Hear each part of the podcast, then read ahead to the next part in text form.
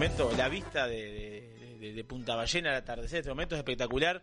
Bien lo dijo Dabri recién, la tertulia que se formó, porque acá tenemos unos, unos veteranos, como se debe decir. Sí. Estuvimos conversando ahí, vamos a abrir ahora el diálogo con ellos dentro de un ratito para hablar de... ¿Quieren hablar?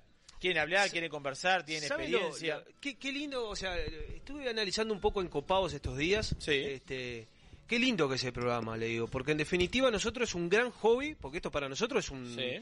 Un, un disfrute, un cable a tierra. Mete horas, yo te, yo, yo te hobby meto hora como loco. Sí, la verdad que sí, sin, sin sacarle foco a lo, a lo importante que son nuestros trabajos, por Sí, supuesto, exacto. y nos debemos a ello. Pero qué lindo porque seguimos transmitiendo, nosotros seguimos nutriéndonos y aprendiendo y seguimos recontra actualizados constantemente. Eh, quiero mandar algunos saludos. Mande saludos. Ma- Quiero mandar el saludo. saludos. Quiero mandar un saludo grande a, a Cata y a José. Sí. Las chicas, a las encopadas de las redes de Encopados UI. Muchísimo verdad- trabajando, inco- incorporando información a las redes. ¿Sabe qué? Las veo cada vez más encopadas. Sí, totalmente, totalmente. Este, bueno, celebramos algunas este, cositas esta semana, precisamente el 24 de julio, el Día Internacional del Tequila. ¿Tiene, tiene algo de material del tequila o no? Sí, tiene algo de material si el tequila. ¿Cómo no? Bueno, le, va- le vamos a contar a la gente que... eh, ¿Qué Sí. le va a contar a la gente? Nada, que se celebra el 24 de julio, es una de las bebidas más famosas de México Sí. y actualmente se consume en todo el mundo. ¿Por qué se celebra el 24? Se ha elegido esa fecha porque el 24 de julio de 2006 la UNESCO declaró el paisaje del ágave, o sea, la planta del ágave Sí. azul. Ahora le ¿eh? vamos a contar un poquito, más del ágave azul. Este se elabora el tequila a partir del ágave azul y bueno, cabe recordar que tequila tiene otra celebración en el calendario, ya que en México lleva a cabo el tercer sábado de marzo su tequila. El tequila es un destilado que proviene de la fermentación y posterior destilación del jugo procedente de la, la planta de ágave, precisamente. Weber azul. Sí. Para que sea considerado tequila, el ágave tiene que proceder de la zona de denominación de origen y ser de la variedad ágave azul. O ágave tequilana. Weber. Tequilana, Tequilana. tequilana. tequilana. Eh, para contarle un poco el ágave, ¿qué, qué- qué- ilustrativamente, ¿qué, qué viene a ser? Un cactus. Sí, no es un cactus, No es un cactus, no es un no es un cactus, no, cactus. se corta la parte de arriba, la piña de la planta de arriba, se confunde muchas veces con un cactus, pero no es un cactus. Tengo una anécdota, una vez fuimos con, con mi señora Karina, le quiero mandar un mensaje a Wadi, que estaba media jodidita. Ah, Wadi, te mandamos un a Wadi. grande. Y, ¿vos sabés que me comieron los mosquitos? Fuimos a una iglesia, ahí creo que lo conté ya. No. Y había una plantación de ágave Weber azul. Y si vamos a mirar a ver cómo era. Ah, ¿para qué, muchachos? Pues digo, pre- pre- prefiero tomarlo, prefiero tomarlo. Ah, no, muy bueno, muy bueno. Hablando de saludo, fue cumpleaños de la de nuestra queridísima amiga Sabri Lalinde. Bueno, venía ahí, qué Ah, bien que bueno, estuvo, qué bien que estuvo. No, bueno, Ya- nos, ya arrancamos, ya arrancamos. nos está escuchando Sabri Lalinde. Eh, bueno, el flaco y todos los encopados te mandamos un beso grande. Acá estamos con Mati Carreño, que estábamos conversando sobre, sobre ti, así que está... eh, que nos mande un mensajito de cómo pasó. Mándenos mensajes a través, hoy no tenemos teléfono, pero mándenos mensajes a través de arroba encopados que ya estamos transmitiendo en vivo acá. Bueno, Estamos eh, con De León transmitiendo en vivo. eh, transmitiendo en vivo y aparte en ningún momento nombramos que estamos en la 96.7 Radio Viva que nos pueden escuchar por también por www.radiovivafm.ui ahí estamos nos pueden Y si están en Colonia por la 96.3 Colonia. 96.3. Colonia. supongo que debe haber mucha gente Venimos escuchando medio, venimos, venimos remando. Eh, eh, al no tener la pizarra ¿Nos falta material? no te vayas, no te vayas del tequila. No me voy del vamos a tequila, dato no. más. Vamos a Sí, dar un dato señor, más. sí, señor. La legislación de tequila dice, Sí. porque usted ve botella y dice, ¿qué, qué es este tequila? ¿Y qué es este que dice que dice reposado? ¿Qué es este que dice? Vamos a darle la explicación, porque no hace la claro. góndola. El tequila blanco o plata es sin crianza, o sea, el básico. El joven u oro es la mezcla del blanco y el reposado. Que el reposado es el que madura un mínimo de 2 a 12 meses en roble. ¿Ah? El añejo madura un mínimo de 12 meses en roble y el extra añejo madura un mínimo de 36 meses en roble. ¿Hay alguna experiencia? ¿Hay alguna, alguna? Entra acá, ¿eh? Entra, entra. Sí, hay- Siempre me gusta decir esto porque hay- entra al mercado. Hay muy buenos tequilas. Acá en Uruguay está llegando Sí. muy buena tequila. Sabía que, bueno, estuvimos hablando de la denominación de origen en cinco estados de la República Mexicana. Y ellas son Guanajuato. ¿Usted conoce? Usted es medio Guanajuato, ¿no? ¿Eh? Usted es me medio Guanajuato. Calegrón, cuando decir eso me hace acordar que Calegrón, Guanajuato y cosas. Guanajuato. El otro es Michoacán. Ah, lindo lugar, lindo lugar, lindo lugar, lindo lugar. Michoacán. Mi- mi- Michoacán. Tamaulipas, Sí. Nayarit y Jalisco. Y Jalisco, esa sí la conozco. Jalisco la conozco, ¿eh? Sí. Jalisco la conozco. Bueno, Un vamos. gorro mexicano, hubiera traído el gorro mexicano. Ah. Cuando vine de ese viaje me traje un gorro mexicano. y me Tenemos gorro mexicano Ah, por bueno, acá. ¿tenemos Sí, sí, sí, sí, sí, sí. Yo tengo el mío que he hecho unos cuantos danzas Bueno, con él. vamos a seguir con las redes. Sí. Con las redes sociales. Antes, no quiero que se me escape para recordar el gran programa que tuvimos la semana anterior con la- las chicas de la Tita Wines. Y es un tema para hablar con, el, con unos invitados que va a llegar en un momento. Bueno, va a llegar. eh, vamos a decirlo. Dígalo, a estar- dígalo, está llegando el presidente INAVI, Ricardo Cabrera, a participar de este gran programa que vamos a estar- acá, seguimos en la casa de Atilio Garrido, así que lo vamos a estar conversando. Y bueno, a Natalia también, que la verdad que no- nos quedamos con una experiencia bárbara. Valentina y Alejandra de la Tita Wine, una experiencia espectacular la de Tita Wine. Los vinos estaban, la verdad. Estaban bien, ¿eh? Sí, estaban muy bien, muy bien. Me sorprendió para Sí, bien. para bien. decirlo. La verdad que cual, felicitaciones. bien. Capaz que nos están escuchando, le Y es un tema que vamos a hablar con el presidente Inavi, todos estos productos, ¿no? Todos estos productos vamos a estar hablando con el presidente Inavi un poquito, vamos a Sí, sí, indagar sí, en sí, esto. Y lo de Natalia Regerman con el turismo que tuvimos ahí, íbamos, veníamos a ver, Sí, a ver bueno, qué, era, a ver, qué era y qué no era enoturismo, pero el componente general es que estamos hablando de enoturismo. ¿Eh? En Y la- que el hilo conductor es el vino. Y que el hilo conductor es el vino, totalmente. totalmente. Creo que es un. Tenemos que indagar, entrar mucho más, tenemos mucho camino por recorrer ahí, va a estar Somos- tremendo. Somos súper jóvenes en el tema. Súper jóvenes en el tema. Voy a seguir con las redes. Sí, dígame. Los beneficios del garbanzo. Garbanzo. Garbanzo, eh, garbanzo. ¿Usted lo pela el garbanzo? ¿Cómo? ¿Lo pela? No, yo ¿No, le saca, el- no le saca la, la, No, la telita no. de afuera? ¿Sabe lo que es el garbanzo? Sí. Y sí. ¿Qué es? ¿Qué es el garbanzo? Cuéntame usted. Una leguminosa. Una legu- una legumine. adaptada a todos los continentes. Se trata de una planta herbácea de aproximadamente 50 centímetros de altura, con flores blancas o violetas que desarrollan una vaina, en cuyo interior se encontrarán dos o tres semillas nomás.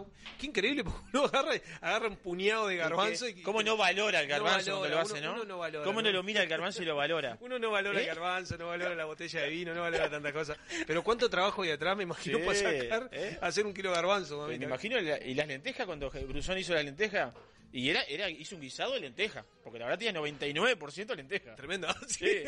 Yo buscaba un chorizo, digo, ¿no era un chorizo por acá? Una Sí. patada en el pecho para sacar la sea lenteja. un cuero chancho. No, pero era, era, era Se ríe de León, puede ser que está firmando con la cabeza que le pareció lo mismo. estaba. Era un guisado de lenteja propiamente dicho. El garbanzo es una legumbre con importantes cualidades culinarias y nutritivas. Bueno, acá en Uruguay se utiliza muchísimo. Recién estábamos hablando con alguno de, los- de los señores de la de la buceca. Hablábamos de la buceca recién hace segundo, ¿no? Este, y el garbanzo tiene su lugar en una Una buceca. buceca estamos hablando un, un- Sí, sí, sí, un sí. mondongo. Ya vamos a hablar de un mondongo ahí que estamos. unos estamos callos a la madrileña. Callos a la madrileña. ¿Eh? qué Qué- qué bien me queda a mí eso, Qué rico. Mire que la gente acá sa- sabe mucho de gastronomía. y así como nos invitan ellos a nosotros, nosotros invitamos a ellos también un día. Totalmente. ¿Eh? Como debe ¿Sabe ser. qué vamos a hablar? ¿Y no tiene beneficio? ¿No tiene beneficio? Y bueno, y cuéntele a la gente qué Ah, beneficio tiene. bueno. Nosotros tenemos lo que- eh, a la gente, arroba encopado subir, estamos en vivo. Nosotros pasa que tenemos una fuerza tremenda. Vamos más rápido que la bicicleta. La rueda de adelante pasa por la, por la, la de atrás pasa por la de adelante. Totalmente. Tremendo. Ayuda a fortalecer el sistema inmunológico debido a su gran cantidad de proteína. Ah, mire usted. Gracias a su ácido fólico mejora la circulación y funciones cardíacas.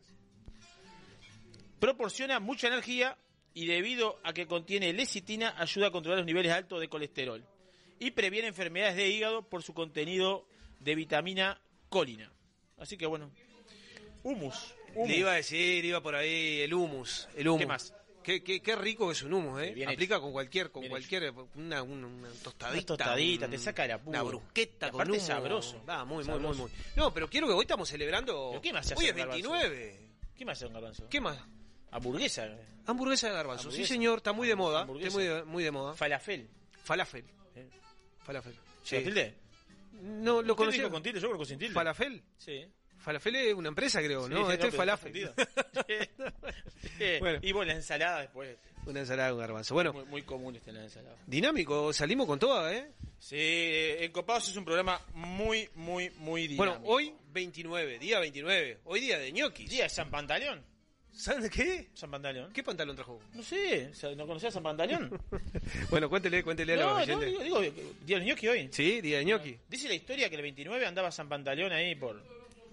Medio, no tenía para comer y llegó a una casa y le dieron, le hicieron con papa y unas cuantas cosas, le hicieron unos, unos ñoquis y él agarró y deseó fortuna, prosperidad, alegría para esa familia. Por eso es una de las de las razones que se dice que el 29, bueno, una moneda bajo la, Las tradiciones el de poner la moneda o el billete bajo el plato Ah, para, que, moneda lle- no tengo billete. para que llegue la fortuna. No tiene cambio usted. No tengo cambio. que pone billete de mil nada más. Está bien, está bien. Bueno, pero es muy interesante la historia de Sí. la, la- Bueno, pueden seguir ¿La, nuestra... ¿La quiere repasar un poquito? Repase, La- la- repase, No, repasela si tenía algo para decir. No, no, no, iba a decir un poco sobre lo que usted dijo, Sí. sobre San Pan- Pantaleón, su, mila- eh, su milagro cuando Pere, peregrinaba hambriento y unos campesinos le invitaron una comida sencilla, que luego le asoció a los ñoquis. Sí. Al marchar, agradecido, le prometió un año de abundancia e hizo que bajo cada plato hallaran monedas de oro. Era precisamente un 29 de julio. Otra versión hace referencia a que a finales de mes el sueldo suele estar bajo mínimos y este plato está estupenda opción rica y barata. Se coloca dinero debajo del plato para atraer la fortuna. Sí, Y nosotros nos criamos con eso, Sí, ¿no? nos Nos, criamos comíamos unos ñoquis y nos poníamos una monedita o un billete abajo para disfrutar, era como una tradición. No empezaba a comer hasta que no esté el billete Es abajo del parte de la plato. tradición, es parte de la tradición. La historia de San Pantaleón es muy linda, pero creo que a la a las clases humildes cuando llega que fin de mes lo que había papa y esto y se hacía este los ñoquis partían Hoy muchas te- veces de esa parte. Escúcheme, estoy ansioso con el programa que tenemos por delante porque ya en breve tenemos músico. Bueno, el chef Atilio Garrido está, pero a full. Ya, Atilio ya está, me, me hace seña y está sacando un fainá ya. ¿Qué está haciendo? ¡Qué bien! Está No, bien. me parece bien. Bueno, los músicos ya estaban aprontando, aprontando el- el- el- las cuerdas vocales ahí con, con, el, con el menú de Atilio Garrido. Bueno, se nos viene, la verdad, un programa tremendo. Este, y bueno, tenemos no- novedades, ¿no? Porque ya lo, lo largamos la semana pasada. Quedan muy pocos lugares. novedades, ¿eh? la novedad es esa, quedan muy pocos lugares para la cena de encopados que se va a realizar este sábado 31 de julio en Cactus y Pescado, de la mano de la bodega Sierra Oriental. Vamos a estar disfrutando este, una noche eh, más que encantadora con las encopados y los encopados que nos sigan. Quiero decir, ser reiterativo, últimos lugares. Últimos lugares. Últimos lugares, Últimos lugares. hoy mañana se liquida. Por reserva pueden llamar al 095 37 66 10, 095 37 66 10 o al 42 77 47 82. Le quiero decir una cosa. ¿Vio que pasé una reserva de cuatro personas? Sí. Esa reserva viene de Montevideo. ¿Ah? Viene de Montevideo. Nos sigue de Montevideo y quieren vivir una cena con los encopados. Ahí, Así que van a estar, ofrecieron... Vamos a ir de menú. Sí, de el menú. De entrada vamos a tener opcionales van a ser. Vamos a hacer opcionales y la gente nos dice me imponen algo. Yo puedo opcionar entre una cosa y la otra. O una u otro. Exacto. La entrada va a ser un mousse de queso y nuez o una parmigiana de berenjenas sobre pan de campo. El principal va a ser una zarzuela de pescado o fettuccine de espinaca oriental. Y el postre va a ser una mousse de dulce de leche o una creme brûlée de peras y cedrón. Va a ir acompañado por un Sierra Oriental Sauvignon Reserva Blanc. Sauvignon Blanc, Sierra Oriental Reserva Tanat y Sierra Oriental Gran Reserva Petit Verdot. Nos pueden acompañar este próximo sábado. Tremendo, tremendo, en tremendo. Bueno. Bueno, y para cerrar este bloque, vamos a mandar saludos a quienes en definitiva hacen posible que salgamos al aire todos los jueves de 18 a 21 horas por Radio Viva. ¿Usted lo va, lo va a saludar o quiere que lo tire desde acá? No, tira, tira. Dígalo, dígalo, dígalo. por Tiramos, tiramos, le le sale. los auspiciantes. Sí, señor. Isidora, que está abierto los 365 días del año, mediodía y noche. 481 Gourmet. Pontín para Casa Silva, El Inmigrante, Escorihuela, Gascón y Estrella Galicia. Vinos del Mundo, que está con un especial Uruguay. ¿Ah, sí? Especial Uruguay. Las Musas Tanat, Merlot, Single Vineyard. Uruguay nomás. Uruguay nomás. Familia Deicas Tanat, Mar de Piedras Vineyard. Y Jano 2013 Tanat. Antes, 3.770 pesos. Hoy, 1.990. ¡Pah! Un regalo. Es buena esa Un promo. regalo. Muy, Muy buena, buena esa promo, muy buena promo. Web o van por el por el negocio ahí de vino del mundo, dice que van de parte de los encopados, se lo hacen igual. Le hacen el descuento igual. Perfecto. Bodega Garzón, que tengo mucho para hablar después cuando venga el compañero Brusol, Sí. vamos a ver unos temitas de Bodega Garzón que Está tenemos. llegando. Black River Caviar, Solera Bar de Tapas y Vinos que reabre en agosto, pero su vinoteca está abierta para delivery. Próximamente va a estar en el programa. ¿eh? Si próximamente vamos a estar ella en el programa y nosotros allá. Nosotros ya, sí. Le vamos a devolver la visita. Sí, somos muy, somos, somos devolvedores.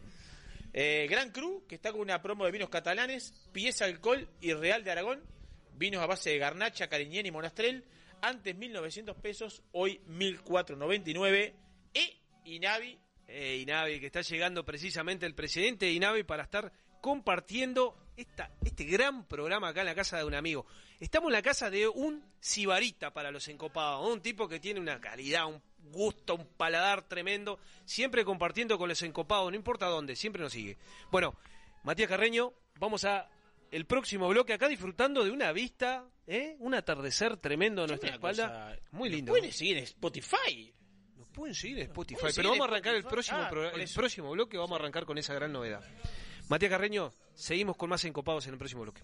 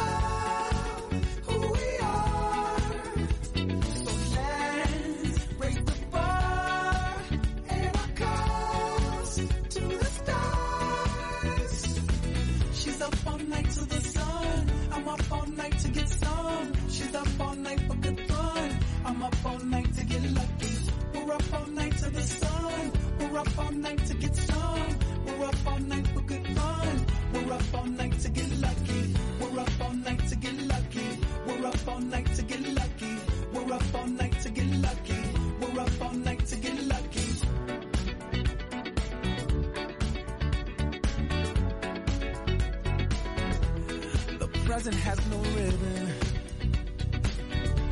Your gift keeps on giving. What is this I'm feeling? If you wanna leave, I'm with it.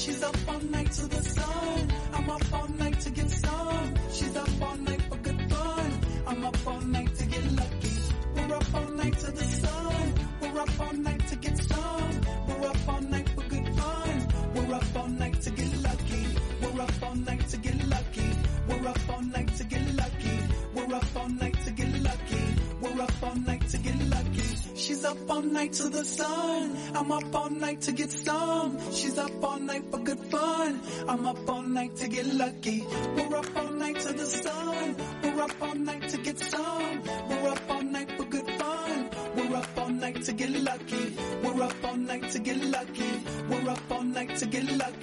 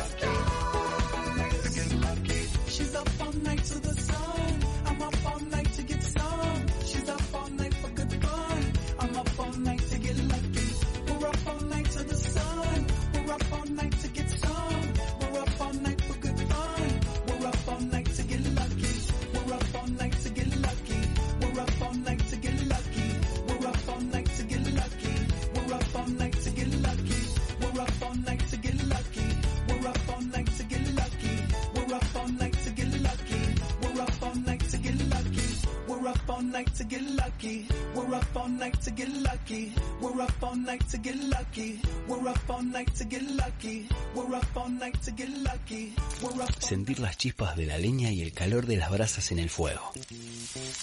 Escuchar el sonido de la carne sobre la parrilla, mientras te tomas un exquisito vino de las mejores bodegas. ¿Te lo imaginaste? Te esperamos en 481 Gourmet, almuerzo y cena. O podés elegir y llevarte alguno de los mejores cortes de nuestra boutique de carnes, para disfrutarlo con la familia y amigos. 481, como en casa.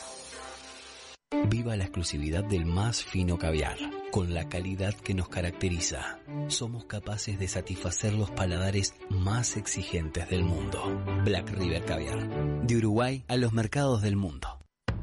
En el año 1999 abrimos nuestra primer tienda de vinos en Argentina. Actualmente contamos con más de 50 sucursales entre Brasil, Argentina y dos en Uruguay. ¿Ya sabés quiénes somos? Tenemos vinos de Francia, Italia, España, Portugal, todo el Nuevo Mundo, Uruguay, Argentina, Chile, Estados Unidos, Sudáfrica y Nueva Zelanda. ¿Aún no sabés quiénes somos? Desde el 2005 estamos en Avenida Roosevelt y Parada 7 para que tu compra se transforme en una experiencia. Somos Gran Cru, la tienda de vinos número uno de la región. También experimenta la compra online a través de grancru.com.uy. El 2020 fue un temporal de tonos inesperados. ¿Será que vino para decirnos algo? Vino para cultivar la paciencia y para reinventar aquello que dábamos por sentado. Vino para recordarnos que cuidar de la tierra también es amar y para sellar aquellos lazos que nos unen. La vuelta al sol, esta vez, vino para cosechar lo mejor de nosotros. Vinos del Uruguay, lo mejor de nosotros. Restaurant Isidora, donde los sabores mediterráneos se conectan con la mejor vista del puerto de Punta del Este. Además de nuestras especialidades en pescados y mariscos, podrás probar nuestros exquisitos platos de pasta y risotto y maridarlos con una de las más de 200 etiquetas de Uruguay y del mundo que componen nuestra cava. Abiertos al mediodía y a la noche, en Rambla del Puerto y calle 21. Isidora, calidad en cocina y servicio.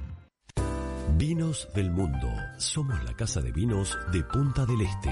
Las bodegas más famosas del mundo, los vinos y destilados de todos los países y regiones, los puedes encontrar en nuestra tienda. Además, tenemos cervezas importadas, cristalería, cavas, conservadoras, accesorios y mucho más. Vení a conocernos a nuestro local en Los Alpes y Boulevard Artigas, Parada 7 o ingresá a www.vinosdelmundo.com.uy. Vinos del Mundo. Somos la casa de vinos de Punta del Este.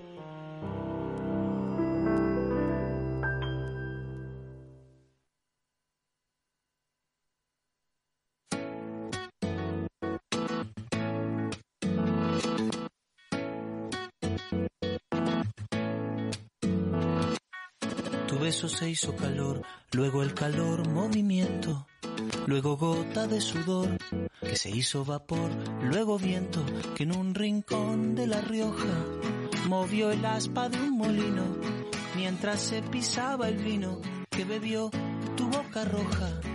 Tu boca roja en la mía, la copa que gira en mi mano y mientras el vino caía, supe que de algún lejano rincón de otra galaxia, el amor que me darías, transformado volvería un día a darte las gracias.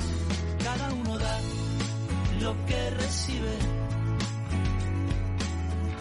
luego recibe lo que da. Nada es más simple, no hay otra norma, nada se pierde, todo se transforma. todo se transforma.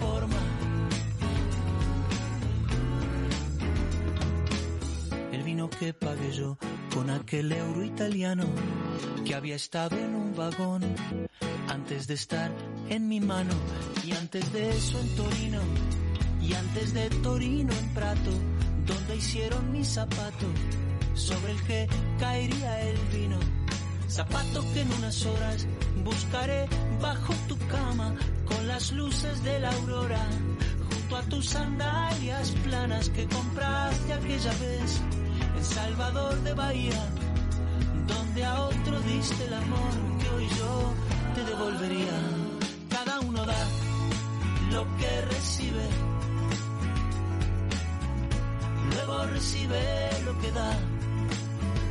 Nada es más simple, no hay otra norma nada se pierde, todo se transforma. se transforma. Se transforma.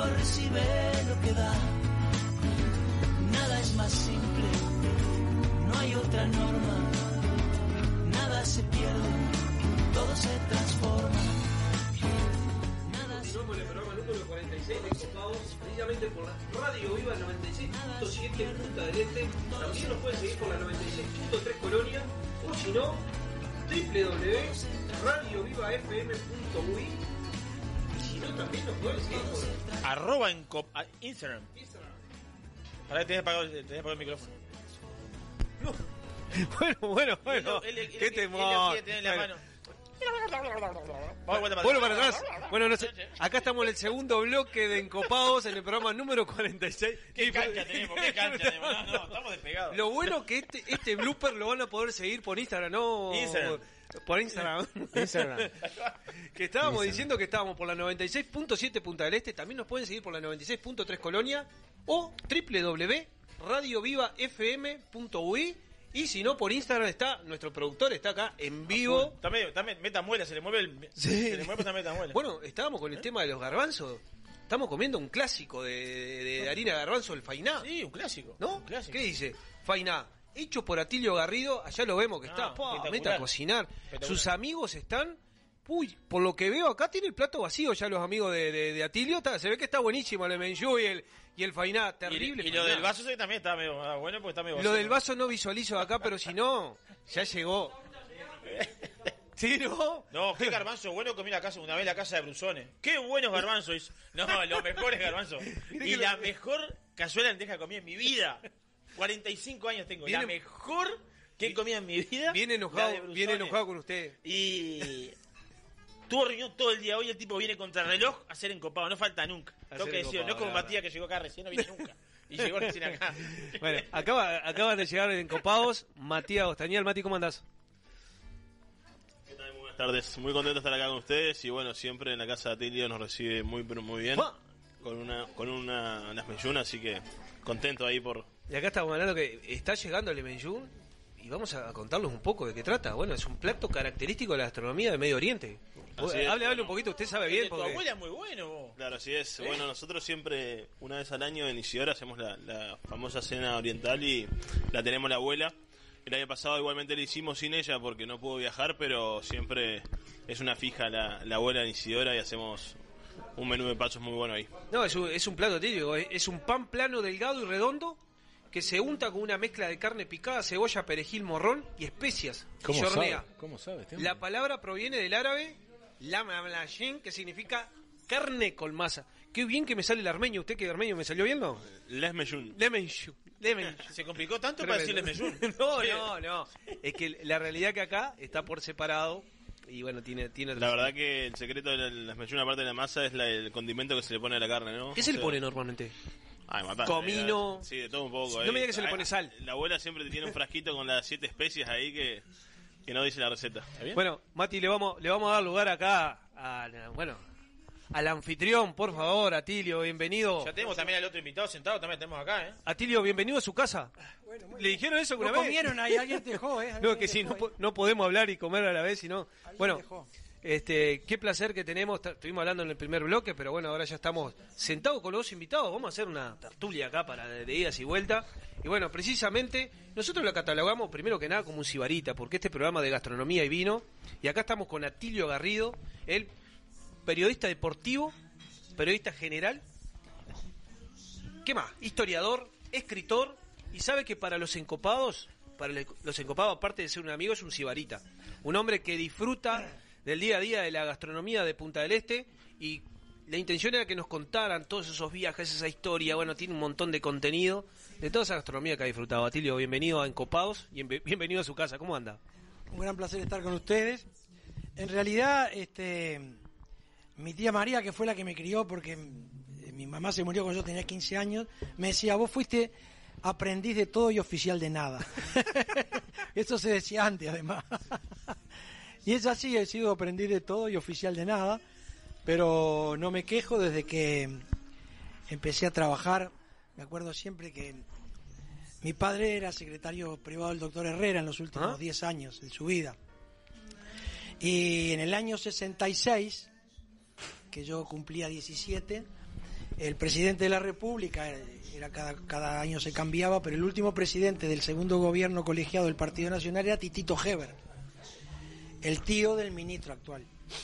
Y entonces, bueno, mi papá tenía muy, mucha trascendencia dentro del partido, y entonces me recibió en la, nos recibió en la casa de gobierno que era en el Palacio Esteves. Y entonces este hacía un calor bárbaro, ya era, ya era el mes de noviembre, y entonces Titito era un tipo muy particular, qué calor, Máximo se llamaba mi papá, qué calor, Máximo, el botija, ¿cómo se llama? Qué calor que hace vos. Y entonces no había, aire, no había aire acondicionado en aquel tiempo, se secaba el sudor con la corbata, agarraba presidente de la República. Entonces me dijo, no, te vamos a dar trabajo de meritorio, en el Banco República, anda. En el Banco República había trabajos que eran chepibe, en el meritorio, te entrabas con 17 años a hacer los mandados. Y ahí arranqué, ahí arranqué, por eso digo, nunca, nunca, nunca di el examen de banco para ser auxiliar, porque empecé a trabajar en el diario El Debate, en el periodismo, en el año 67, salía de la, de la, de la casa central del Banco República, iba hasta el diario El Debate, que era arriba del directorio del Partido Nacional, ahí en la Plaza Constitución, donde está hoy el directorio.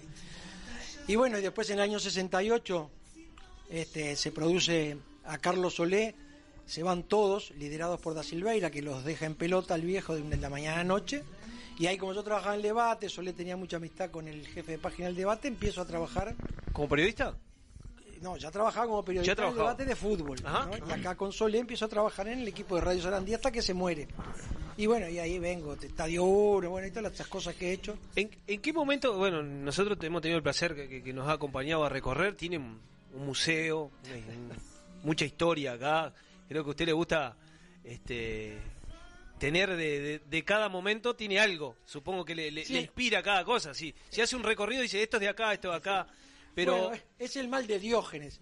Pero Carlos Páez Vilaró, que es- era muy amigo mío, lo, lo consideraba un hermano mayor, ya ve que hay un mural ahí, bueno, de estas cosas. Me decía, escuchá, me dice, vos tenés que agarrar. Allá estamos una linda foto con él en, la casa de él allá. Qué linda foto esa. Sí, espectacular.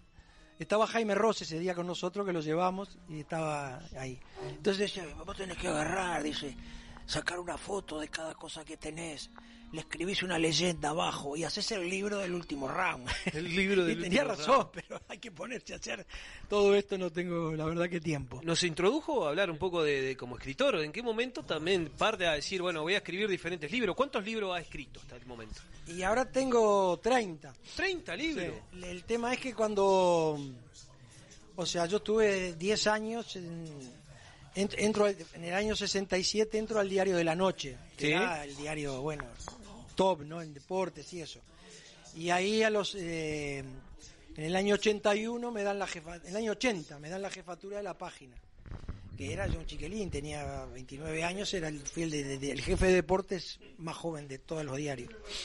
Y, y bueno, y ahí arranco, en el- hice 10 años hasta el 88 en el diario y después hacemos el boom en últimas noticias hasta el 98, que ahí se crea Tenfield, que yo tengo participación en, en introducir a Casal en el, en el mundo de la televisión, de los derechos de televisión deportivos, de los Sí. partidos. Yo había empezado en el año 81, porque trabajaba en CAFO yo también en el Estadio Centenario. sí, sí, Me había puesto también mi papá, quien le debo todo. Y entonces cuando entré en Tenfield, bueno, teníamos el sitio, pero me dedicaba a otras cosas y ahí abandoné, digamos, en la, la- el periodismo, El de la- periodismo. De, la, hoguera, de estar ahí. Entonces ahí empieza una serie de libros que ya habían comenzado en el año 85 con el, presidente de Nacional, que era Cucho Sierra, Rodolfo Sierra Rosen, un gran tipo, que escribimos un libro juntos este, que se llamaba eh, Entre el cielo y el infierno, porque él, con él Nacional no clasifica a la liguilla, no clasificó a la liguilla, pero había sido secretario en el momento que fuimos a Tokio en en el 1971 y que Nacional salió campeón ¿Cómo se llamaba el libro que me dijo? Entre entre el cielo y el infierno. y, y capaz que en algún momento te- usted es un gran sibarita, ya, ya, ya cuando lo nombramos acá, capaz que hacemos encopados. encopados, un, li- un libro de gastronomía nunca hizo. Mezcló en todos esos libros, mez- mezcla algo de gastronomía en algún momento, cuenta algo sobre, porque ahora quiero que en algún momento me diga esa sorpresa que se llevó en el mundo, porque usted ha recorrido, ha acompañado selecciones, ha acompañado equipos. eh, ¿Qué historias tiene sobre la gastronomía en el mundo? Una anécdota que tenga que se le venga la... Bueno, eh, la primera vez que llegamos a Japón con Nacional en el 81, 1981, que es cuando Nacional logra que la Copa del Mundo de Clubes, que estaba muerta, se juegue en Tokio, que es un, un éxito que Nacional no, no rescata. Pero si no, si el- el- este mundial que hoy hace la FIFA de clubes, que Sí. recauda fortunas, eso lo mantuvo vivo Nacional, porque ya no venían los ingleses acá, ya no se jugaba, no venían acá. Y ahí José Sazón, que tenía el contacto con la West Nally, que era de las primeras empresas de, de derechos deportivos, fue West Nally, ahí es donde yo aprendo. Y se hace en el Hotel Excelsior de Roma, que yo era el único periodista que estaba, el acuerdo para que jueguen Nacional y no tengan Forest, el título en la Copa Intercontinental, por primera vez la Copa Toyota y la Copa Intercontinental, que se juega el 11 de febrero de 1981. Y, y bueno, y ahí eh, te- tengo una gran anécdota que viene con la gastronomía. Eh, nosotros fuimos 11 días antes, a- a- porque eh, Gesto, que es un enfermo, no, no, hay que ir a, acostumbrarse al uso horario, si no hay que ir. Entonces hizo ir 11 días antes a Nacional. Adaptación. Sí, 11 días. ¿eh? Bueno, y viajamos nada más que tres periodistas con la delegación, eh, de Da Silveira, Hugo Mateo y yo. Y entonces, bueno, yo tenía gran conocimiento con todos ellos, los jugadores, era otro mundo, no, no la porquería que soy, ¿entendés? Eso, está todo...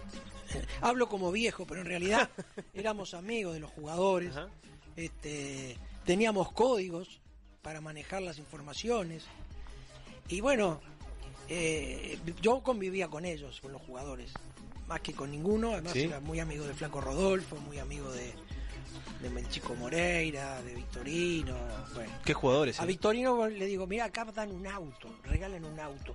Atendé bien a todos los a todos los, los, Toyota. los- los japoneses, no, atendé bien a los japoneses en estos 11 días, porque si vos haces un gol, te dan el auto a vos.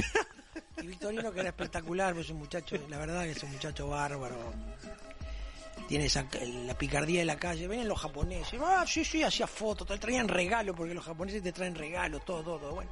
Y bueno, a mí me, vieron ahí, yo que sé, que estaba ahí. Yo escribía para el diario de la noche en ese momento.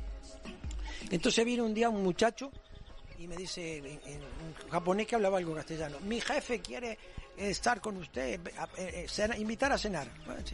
Sí, ¿Quién es su jefe? Noritake Tezuka, es el di- director de la revista Eleven. Bueno, entonces vamos a cenar y entonces ahí este, la carne ¿Sí? En Tokio la venden eh, como si fuera jamón, cortado con jamón, porque es carísima. Es una cosa impresionante, el- el- aún hoy, ¿no?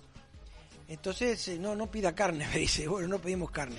Entonces, pues, Como una comer, feta, una feta le como daban. comer caviar en su... Claro, y- este, eso vino después, lo, Sí. ahora te cuento lo de Kobe. Entonces, este, me, dice, me, me- me contratan. Entonces, yo digo, ¿por qué me eligió a mí?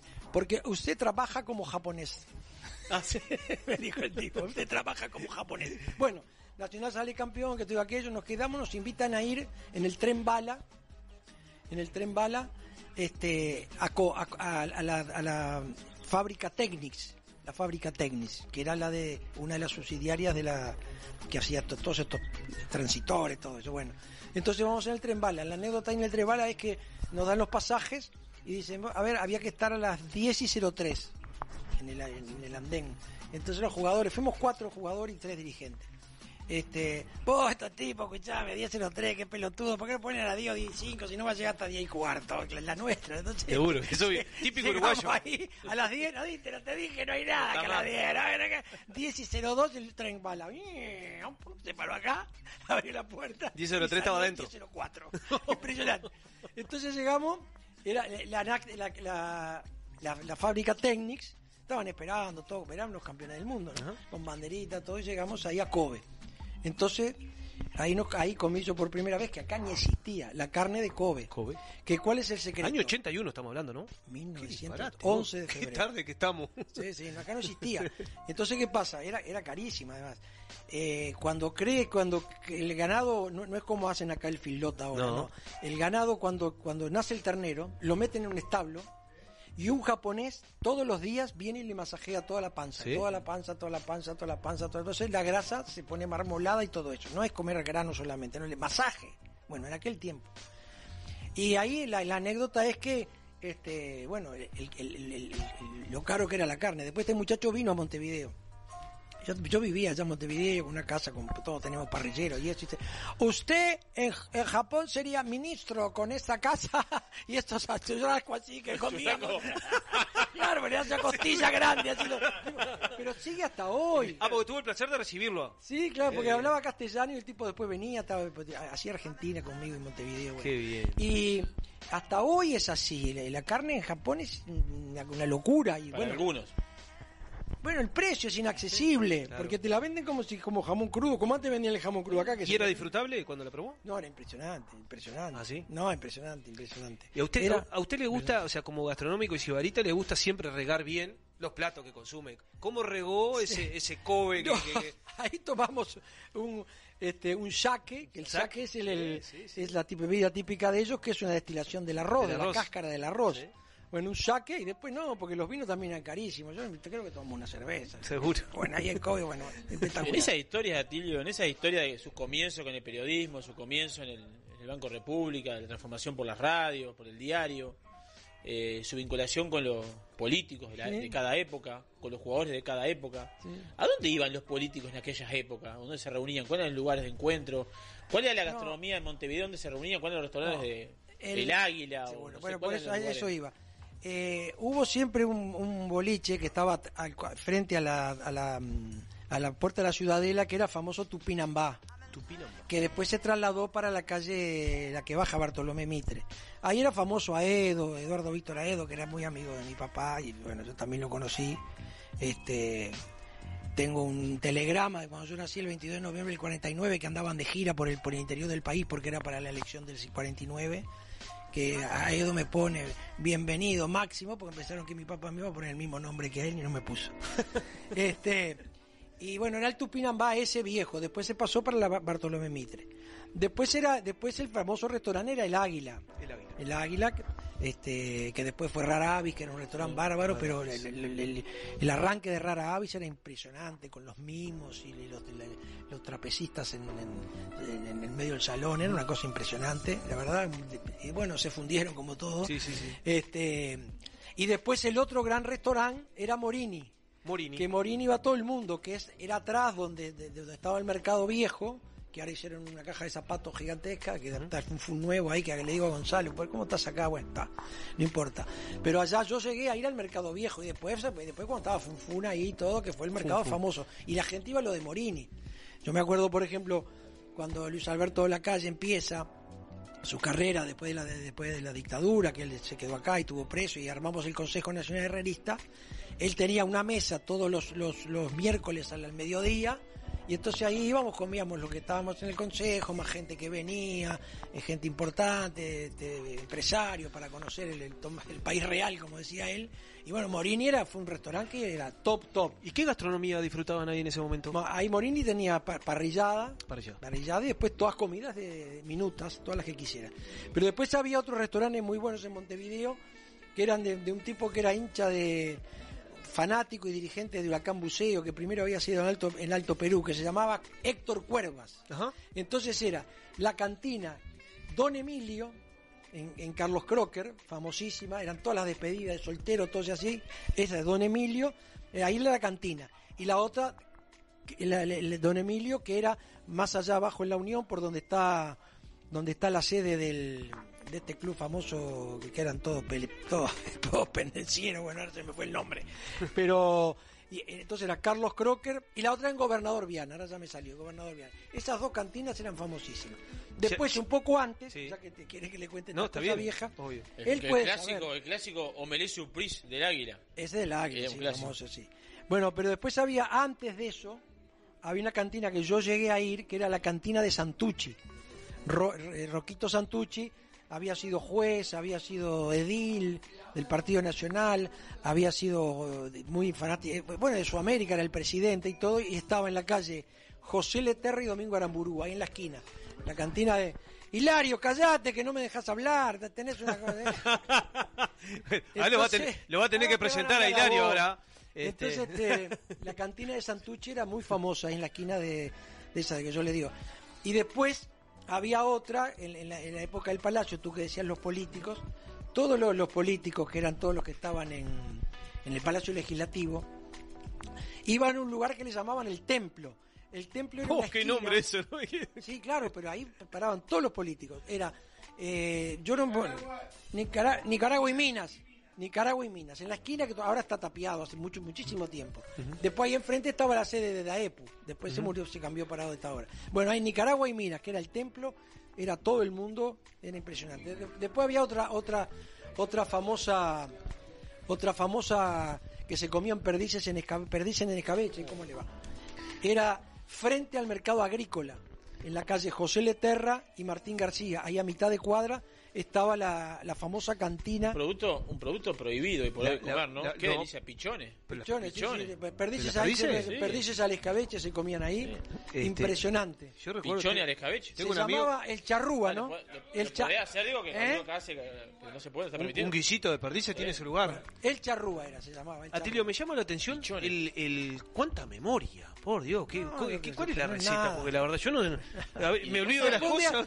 Le cuento, le cuento, le cuento de, de- le cuento de Bárbaro, una anécdota de, de la Mundial del 90. Sí. Yo trabajaba muchísimo, ¿no? muchísimo.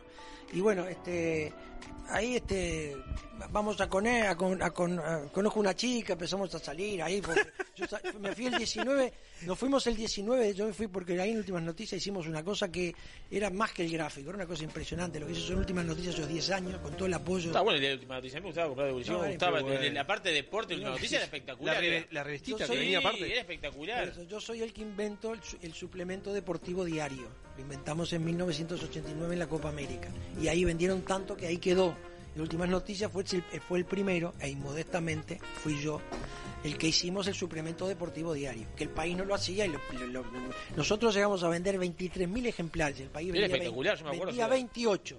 Yo tengo la colección ahí, a veces la miro, tengo todos los de los suplementos y digo, "Eh, y lo que se hacía esto es imposible, pero bueno. Y con la Este, no, entonces le cuento. sí. Entonces salíamos con, este- salía con esta chica. Entonces vamos a comer un día. 1990, le aclaro. ¿eh? Italia. Estábamos en, en, en Verona, que porque Uruguay jugó en Verona. Entonces vamos a comer. Y ahí, ¿qué, qué come? Están comiendo. Ma, yo estoy comiendo la pizzaiola con rúcula. ¿Con qué?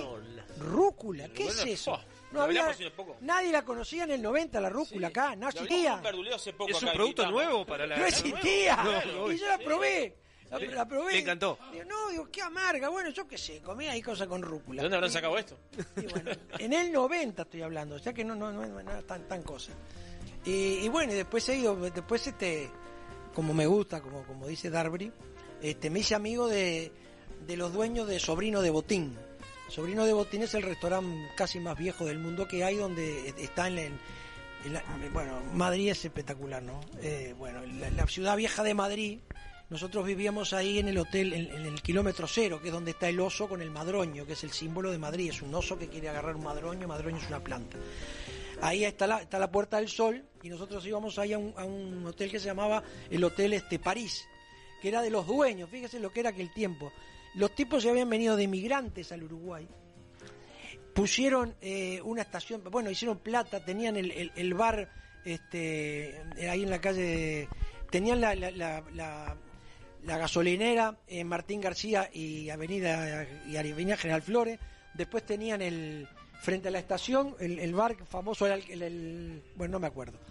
Y los tipos hicieron con la plata que hicieron, volvieron a Madrid y compraron el hotel ese París, que era impresionante. Ahí fue cuando fue Morena, ahí se alojaban todos los jugadores y todos ahí. Pues, Bueno, pues fue Morena en el año 79. Bueno, y entonces vamos al Hotel París y, y vamos a la Plaza Mayor, que era impresionante. Ya ni me acuerdo de qué estamos hablando. De- bueno. del restaurante Bonino o algo así. Ah, entonces Sí, sí, claro. sí. yo era muy amigo de Diego Lucero, que fue el fundador de, de Clarín, un uruguayo impresionante. No, vos tenés que ir a sobrino de Botín. Entonces fui ahí, bueno, le hicimos una nota, la escribí todo. Entonces el horno tiene 500 años.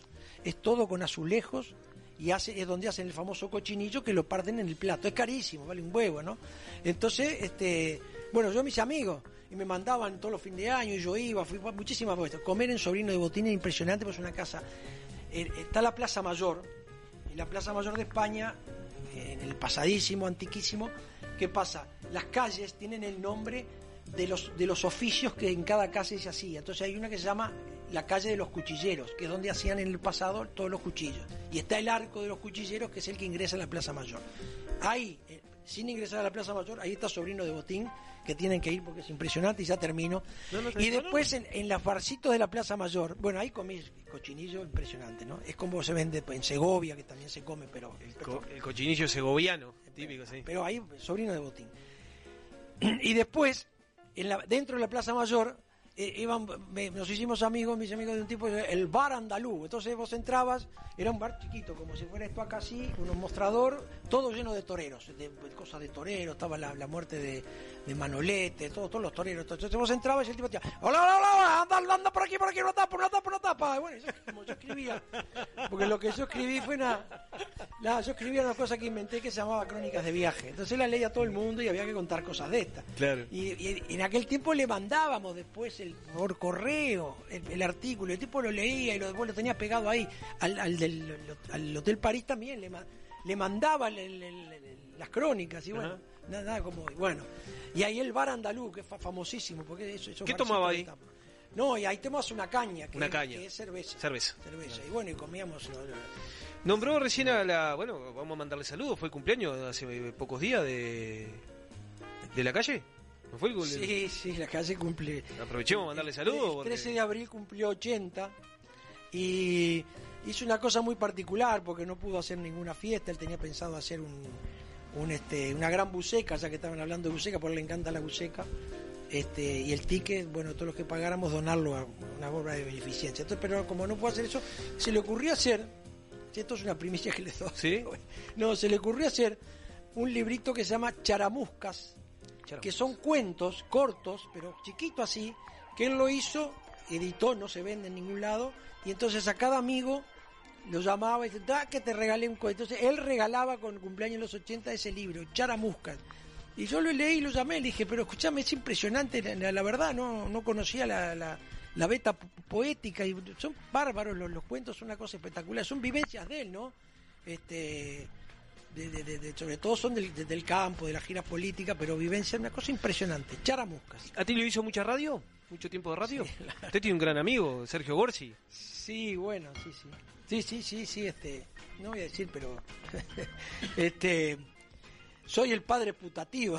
Ayer lo, ayer lo No. enganché, ayer lo enganché porque lo llamaban por Qué teléfono de personaje, mañana. Ayer lo enganché, lo llamaban por teléfono de mañana, uno lo llamó y le dice, puede ser que hayas dicho que los remeros uruguayos, estamos hablando con sus amigos recién de las Olimpiadas, sí, sí. que los remeros uruguayos no iban a ganar ninguna medalla. Dice, sí, dije que no iban a ganar ninguna medalla porque la última que ganamos la ganó Wina en el 2000. Sí. ¿no? Y la anterior la ganó Cuerito en el, lo que no me acuerdo qué año fue. 62 en. Bueno, en ese sentido. Entonces es dificilísimo que ganemos una medalla. Y el, otro, le- el ganar. el otro decía, el telefónico le decía, sí, quiero que no te escondes mañana, quiero que no te escondes mañana cuando ganemos la medalla, ¿no? Dice, dice, sáquemelo del aire, sáquemelo del aire. ¿Y sabes qué? Venite a Enriqueta Conti Enrique, no sé qué número es la radio. Enriqueta Conti Enrique, que a las 12 que te espero. Está, le, le cortaron, el otro se re, re caliente eh, quedó. Y él le cortó. Y dice, y te digo más, ya, él se había cortado, dice, te digo más, no estoy en Enriqueta Conti Enrique, me te van a recibir igual. Ahora, ahora. No, yo no voy a, voy a- voy a Sí. hablar porque me la, me la dejaron picando, como dice. No, Sergio tiene muchísimas virtudes, muchísimas. Este, sin duda es un comunicador impresionante, pero además es una persona que tiene mucha iniciativa. Yo les voy a contar cómo fue esto. Eh, en el Mundial del 82, eh, yo iba por el diario y por, y por Radio Carve. Y entonces voy en el avión, iba una, una chica sentada al lado mío, y dice, ah, vos sos periodista, así empezamos a hablar un viaje largo hasta Madrid. Y entonces me dice, ah, no, porque yo voy a Israel ahora, yo tengo... No es la misma de Verona, ¿no? No, la no. chica, digo. No, no, no, no. Ah, Esto es el 82. sí, Esto no. es en el año 82. No, era para Ocho nombrar, años antes, ocho años antes. No era para nombrar que el hombre siempre viene acompañado hasta en el, en el No, día que el era. avión, se- no, no no tiene nada que ver. Era una, una muchacha que no tenía nada. Bien, bien, Empezamos a hablar, y yo qué sé, un viaje de como 14, 20. Y entonces me dice, no, yo tengo un amigo, Sergio Gorsi. Le digo, ah, lo escucho yo, sí. sí. ¿Pero cómo lo escuchas? Sí, sale en un programita de noche, un ratito ahí en, en, en Radio Sarandí, que había dejado de transmitir fútbol ya y todo. Eh, el primer partido que se juega en el Mundial es este Argentina que pierde 1 a 0 con Bélgica en el estadio Nou Camp de Barcelona. Bueno, yo siempre trabajaba mucho, me quedé escribiendo ahí en la sala con la máquina, aquella oliveta que tenía 22, me quedaba escribiendo. Y entonces se había ido todo lo no quedaba nadie en el estadio. Entonces viene, aparece ahí un muchacho. Hola, hola, ¿cómo, le va, señor Garrido? ¿Cómo, sí, vos, sí, vení, yo siempre te... sí. No, yo soy Sergio Gorsi. Ah, vos sos el que hablas por la radio de vez en cuando. parecido aparte. No, no, no, no, está está la gran virtud, la gran virtud. Este, eh, yo soy, ah, vos sos el que habla de noche, yo te escucho a veces, sí, sí, sí, y usted viajó con una chica que me llamó y me dijo que usted me escucha. Y ahí, bueno, yo soy un tipo bastante, me considero un tipo muy, muy abierto, porque siempre tuve confianza en mí. Entonces, este, bueno, entonces se pegó ahí conmigo prácticamente todo el mundial. Yo estaba con el Dalton Rosarriolfo, con Carlitos Penino, porque yo estaba en Radio Carmen en ese momento, con Dalton Rosarriolfo, con Carlos Penino, había ido con, con Pellicer, que le- iba Pellicer ahí, Rubén Pellicer, que es una persona muy importante, bueno, ahora están los hijos, él se murió, y Antonio Aufe, uno que también era de ahí, de, de- de propios, y la hija cantaba, bueno. Y entonces empezó a estar conmigo. Íbamos para acá, íbamos para allá, y bueno, entonces yo le decía, vos tenés que ir a recorrer las iglesias. Me había dicho Diego Lucero, hay que correr, recorrer los mercados y las iglesias, ahí está la vida de las ciudades. y yo lo llevaba ahí acá, y bueno, bueno, bueno, después vino, el año 82 vino y yo le, le vi condiciones, sin duda, y lo, lo incorporé a, en ese momento al diario de la noche. Y ahí lo puse a hacer atletismo, iba a la pista, porque ¿Ah, nosotros, sí? nosotros dábamos los tres primeros de cada prueba que se hacía de atletismo, Sí. fíjese lo que era, no, no, ni existe. Bueno, y ahí empezó así va de abajo y después fue, fue un día y dice, voy a ir a correr a San Silvestre. Le digo, bueno, dale, andá y hace una nota con un corredor que la bueno, y así se quedó vinculado y bueno, siguió Qué meritorio, la ¿eh? noche, Qué meritorio. y ahí empezó y bueno, y después siguió y es un fenómeno. ¿no? Atilio, eh, acá estamos en vivo por Encopado Subí en Instagram. Mandan saludo acá para Atilio. Un abrazo grande para Ricardo, que ya se va a sumar acá, de Gualberto Cardoso. Le mando un, un saludo grande. Acá la pregunta de. O sea, nos preguntan eh, bueno, los oyentes. Dice, pero Atilio está con gorro de chef, porque eso es un gorro de chef. Y bueno, pero Y- tengo y de- otro. y delantal, Traiga- pero- Tráigame que tengo uno para impresionarlo, uno que está ahí de Pero, francés. eh, Arriba de la mesa está. Cuéntele que está cocinando la Ah, gente. bueno, está- sí, no- nos ah. está esperando, a, la- a los encopados los está esperando con todo el Bueno, repertorio. a- acá al señor no le gustó la, la, la- el- pe- El Iba, mayo. iba a empezar a hablar y no Tengo, arrancó. tengo miedo que me den la palabra y me hagan... Si, si hablo yo, hablo yo solo. Mire, Seguro. Ahí está la voz de, de Ricardo Cabrera, el presidente de INAVI, que ya lo, ya lo vamos a presentar y va. va. No, no, no, tranquilo, tranquilo. ¡Qué bien! Este, que, que- Pero ese es para el plato principal. no, eh, pa- canaja, canaja, lo ve parejo de, de la Borgoña, que fácil entonces no entiende nada. ¡Hola, la. No entiende nada, ¿viste? Oye, mi amigo, me acá. ¿Podemos contar que, que- que- con qué nos va a deleitar hoy? Ya arrancamos con un. Arrancamos una con previa. fainá, que bien hecho al porque fainá... Muy rico el fainá, ¿eh? Felicitaciones. De mayún. Después viene pizza de pulpo, pizza de camarones y una pizza que ¿Pizza de pulpo? nunca comieron porque no tiene no es pizza, pero es pizza. Sorpresa. Sorpresa. Y después carne. Después carne. Así que Después bueno. el postre. Gran, gran Espero chef. que haya traído buenos vinos, porque Sí, no- no. Ya vamos a arrancar no- en, el, pro- en el próximo bloque. si no, Este, yo ya los dejo, no hablo más porque No, ya- no, no, vamos a seguir, vamos a seguir, porque tiene que presentar a su amigo que, que- que está ahí. Eh, tenemos músico hoy en día, ¿no? Sí, sí, Para hoy, claro, bueno, sí. tenemos Es todo un el repertorio. aprendiz, está tocando, Un aprendiz, un aprendiz, trajo un aprendiz a- acá en Copados y bueno, está. Haciendo en, sus primeras armas. en el próximo bloque, Flaco, si te parece, vamos a abrir el primer vino Sí, para empezar sí. a degustar. Sí, sí. Ya tenemos la presencia de nuestro invitado Ricardo Cabrera, presidente de INAVI. Y gran parte del plantel de Copado ya está presente acá. ¿eh? El plantel de Copados. El Lo, vi a Marcos, a Marcos acá. Grolero, lo vi por ahí. ¿En serio? Ah, pero ni picó, ni picó. Ah, bueno, Marcos Grolero, pero te queríamos que se sumara a la mesa acá para Bueno, contar con los tímido, Yo, los dejo. Eh, vamos a hacer un, un break mientras usted va a seguir con la cocina. Después vamos a hablar de muchas cosas más. Y ya vamos a dar paso en el próximo bloque. Vamos a ir con Ricardo Cabrera, presidente de INAVI, para seguir disfrutando de mucho más encopado. Gran programa, el número 46. Muy bien.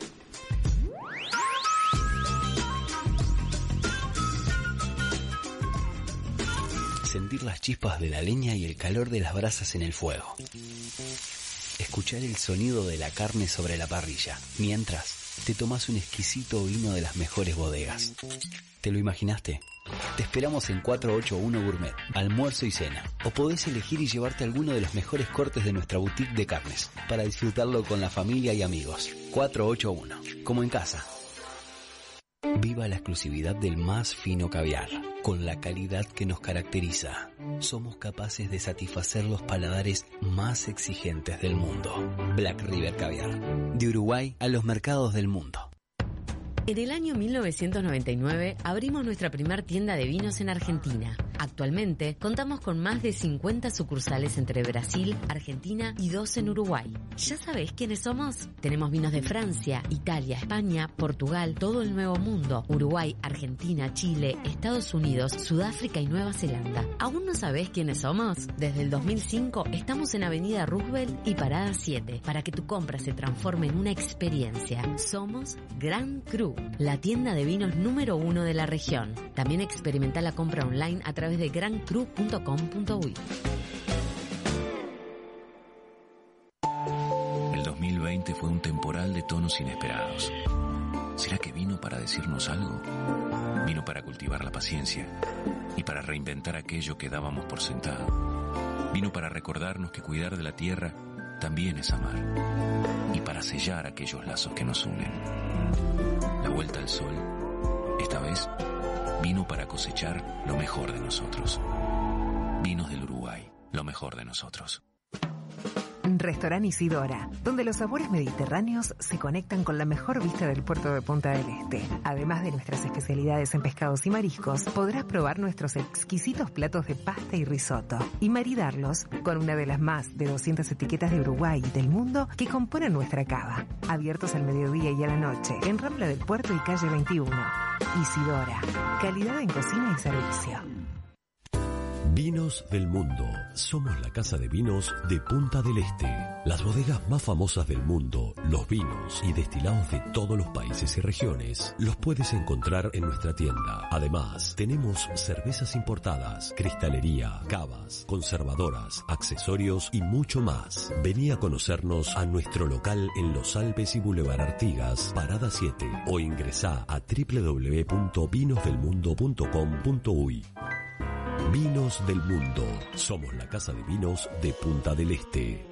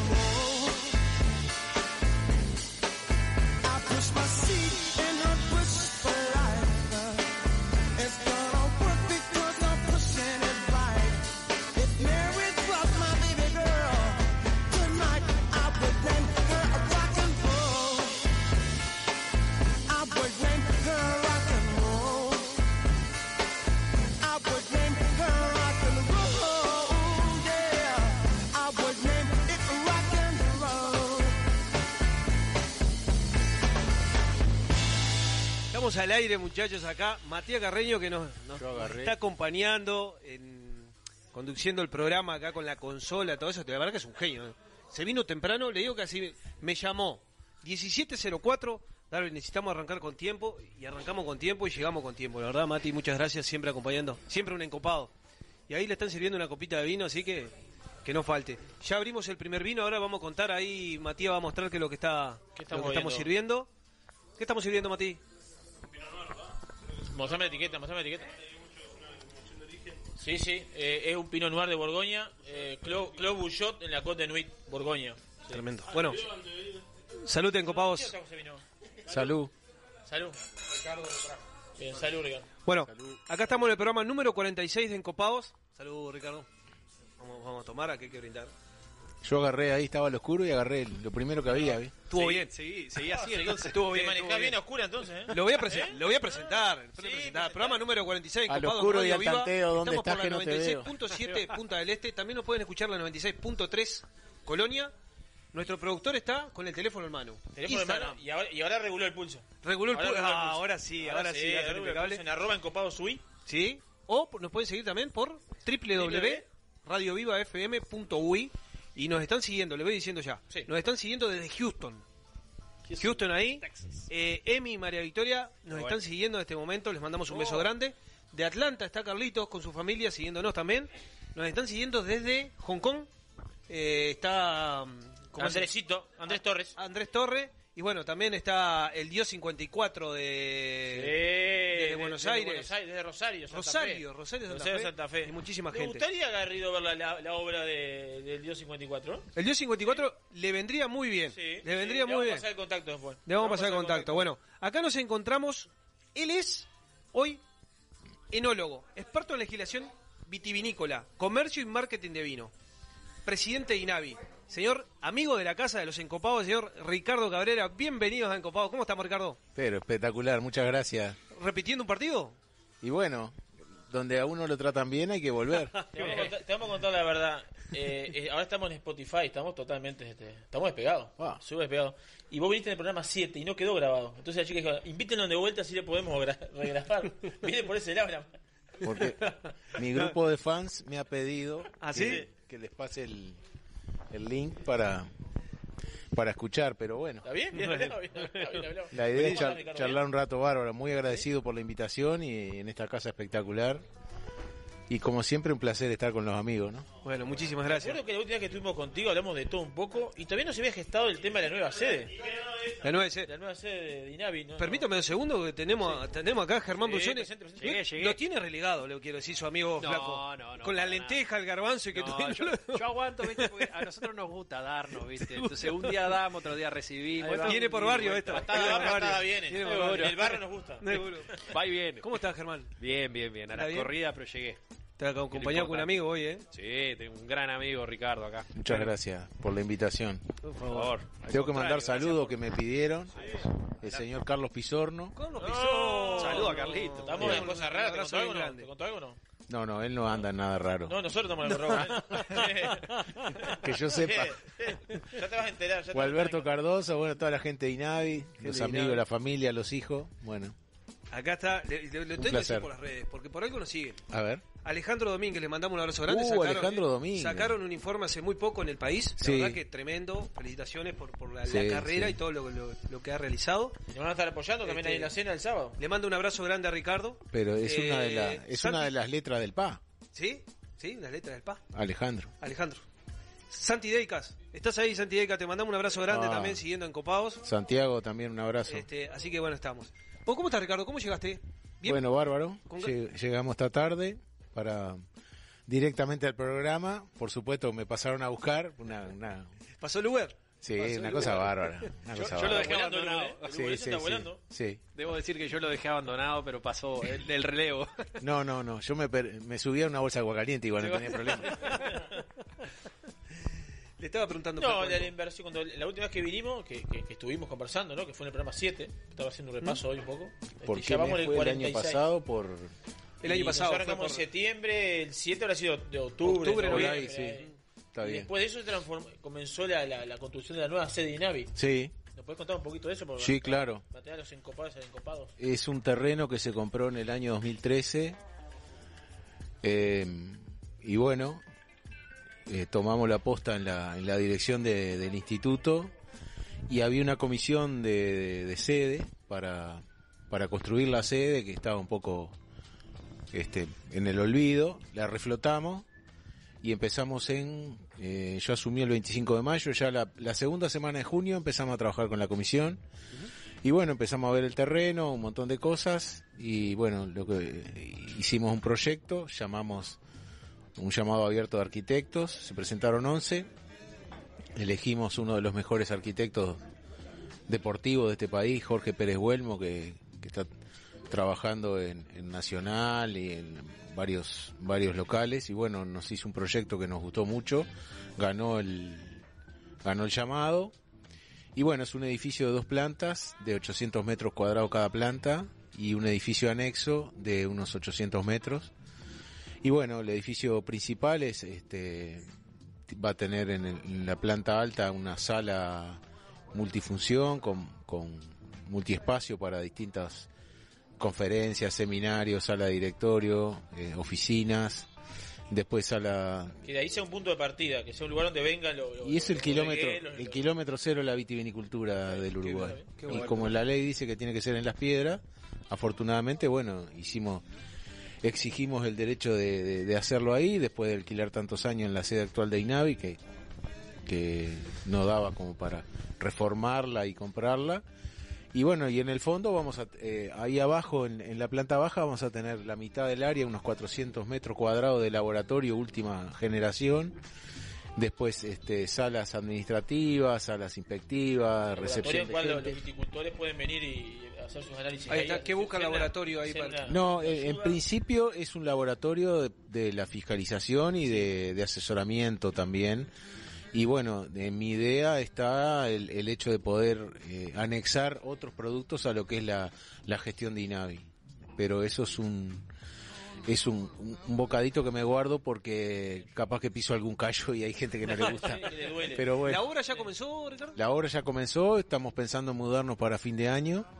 Y bueno, el edificio anexo es para depósito de, de muestras, eh, garajes, por supuesto una buena barbacoa y, y una bodega experimental. Una bodega experimental. Así que Qué bueno. ¿Crees, ¿Crees que los encopados en algún momento pueden visitar ese lugar? Sí. desde ya están invitados. Qué grande. Van a tener su tijera con el nombre para cortar la cinta. Qué bien, qué grande. eso es un- ¿Una eso es inversión de grande. cuánto se estima menos? Un millón y medio de dólares. Un millón y medio de Sí. dólares. Pero de, eh, es muy moderno. Yo he visto algún, alguna imagen ahí, ¿Qué render. Sí, le vamos a pasar ahora, porque estamos filmando cada 15 días el avance de las obras. Entonces es increíble ver de cuando empezamos con la con la fundación de lo que es el edificio, los la, todo el relleno del terreno, la, Qué la- trabajo, la parte de, de, bueno de vigas y, y es impresionante verlo en cámara rápida como, como va creciendo. Qué y-. Después nos hace llegar así, nosotros lo Sí, claro. podemos comunicar que bueno, en Copados está para eso. el que lo conoce Matías. Mati fue. Matías fue, fue a visitarlo y bueno, Germán, cuando quiera pasar por allá, He pasado el por día delante, pero no, no me he detenido. Pero me, me emociona la idea, porque conozco obviamente la sede antigua, que más que oficinas, laboratorio, bueno, en fin, eh, lo que hoy día, con lo que hoy día cuenta Inavi, no cuenta, por ejemplo, con una sala de conferencia que pueda Exacto. organizarse algún tipo de, even- de evento o de, bueno, conferencia, valga la redundancia, que hoy día se hacen en otros lugares, ustedes ahora lo van a poder hacer Sí. dentro del propio edificio de Inavi con, con, bueno con todos los amenities que estabas contando. Sí, totalmente. bueno, la La- verdad, lanzamiento la- de los mismos este, participantes de INAVI, ¿no? Bodegas o algo que puedan estar este, participando ahí, ¿la ven? Bueno, eh, lo que les puedo adelantar es que estamos este, con la Secretaría haciendo la lista de gente para, para hacer el, el lanzamiento. Porque la idea es este, mudarse de una vez, no trabajar en paralelo con la sede actual. Que sea el cambio de una. Que sea el cambio de una porque hay todo un sistema informático que hay que cambiar, el- de todo lo que es laboratorio.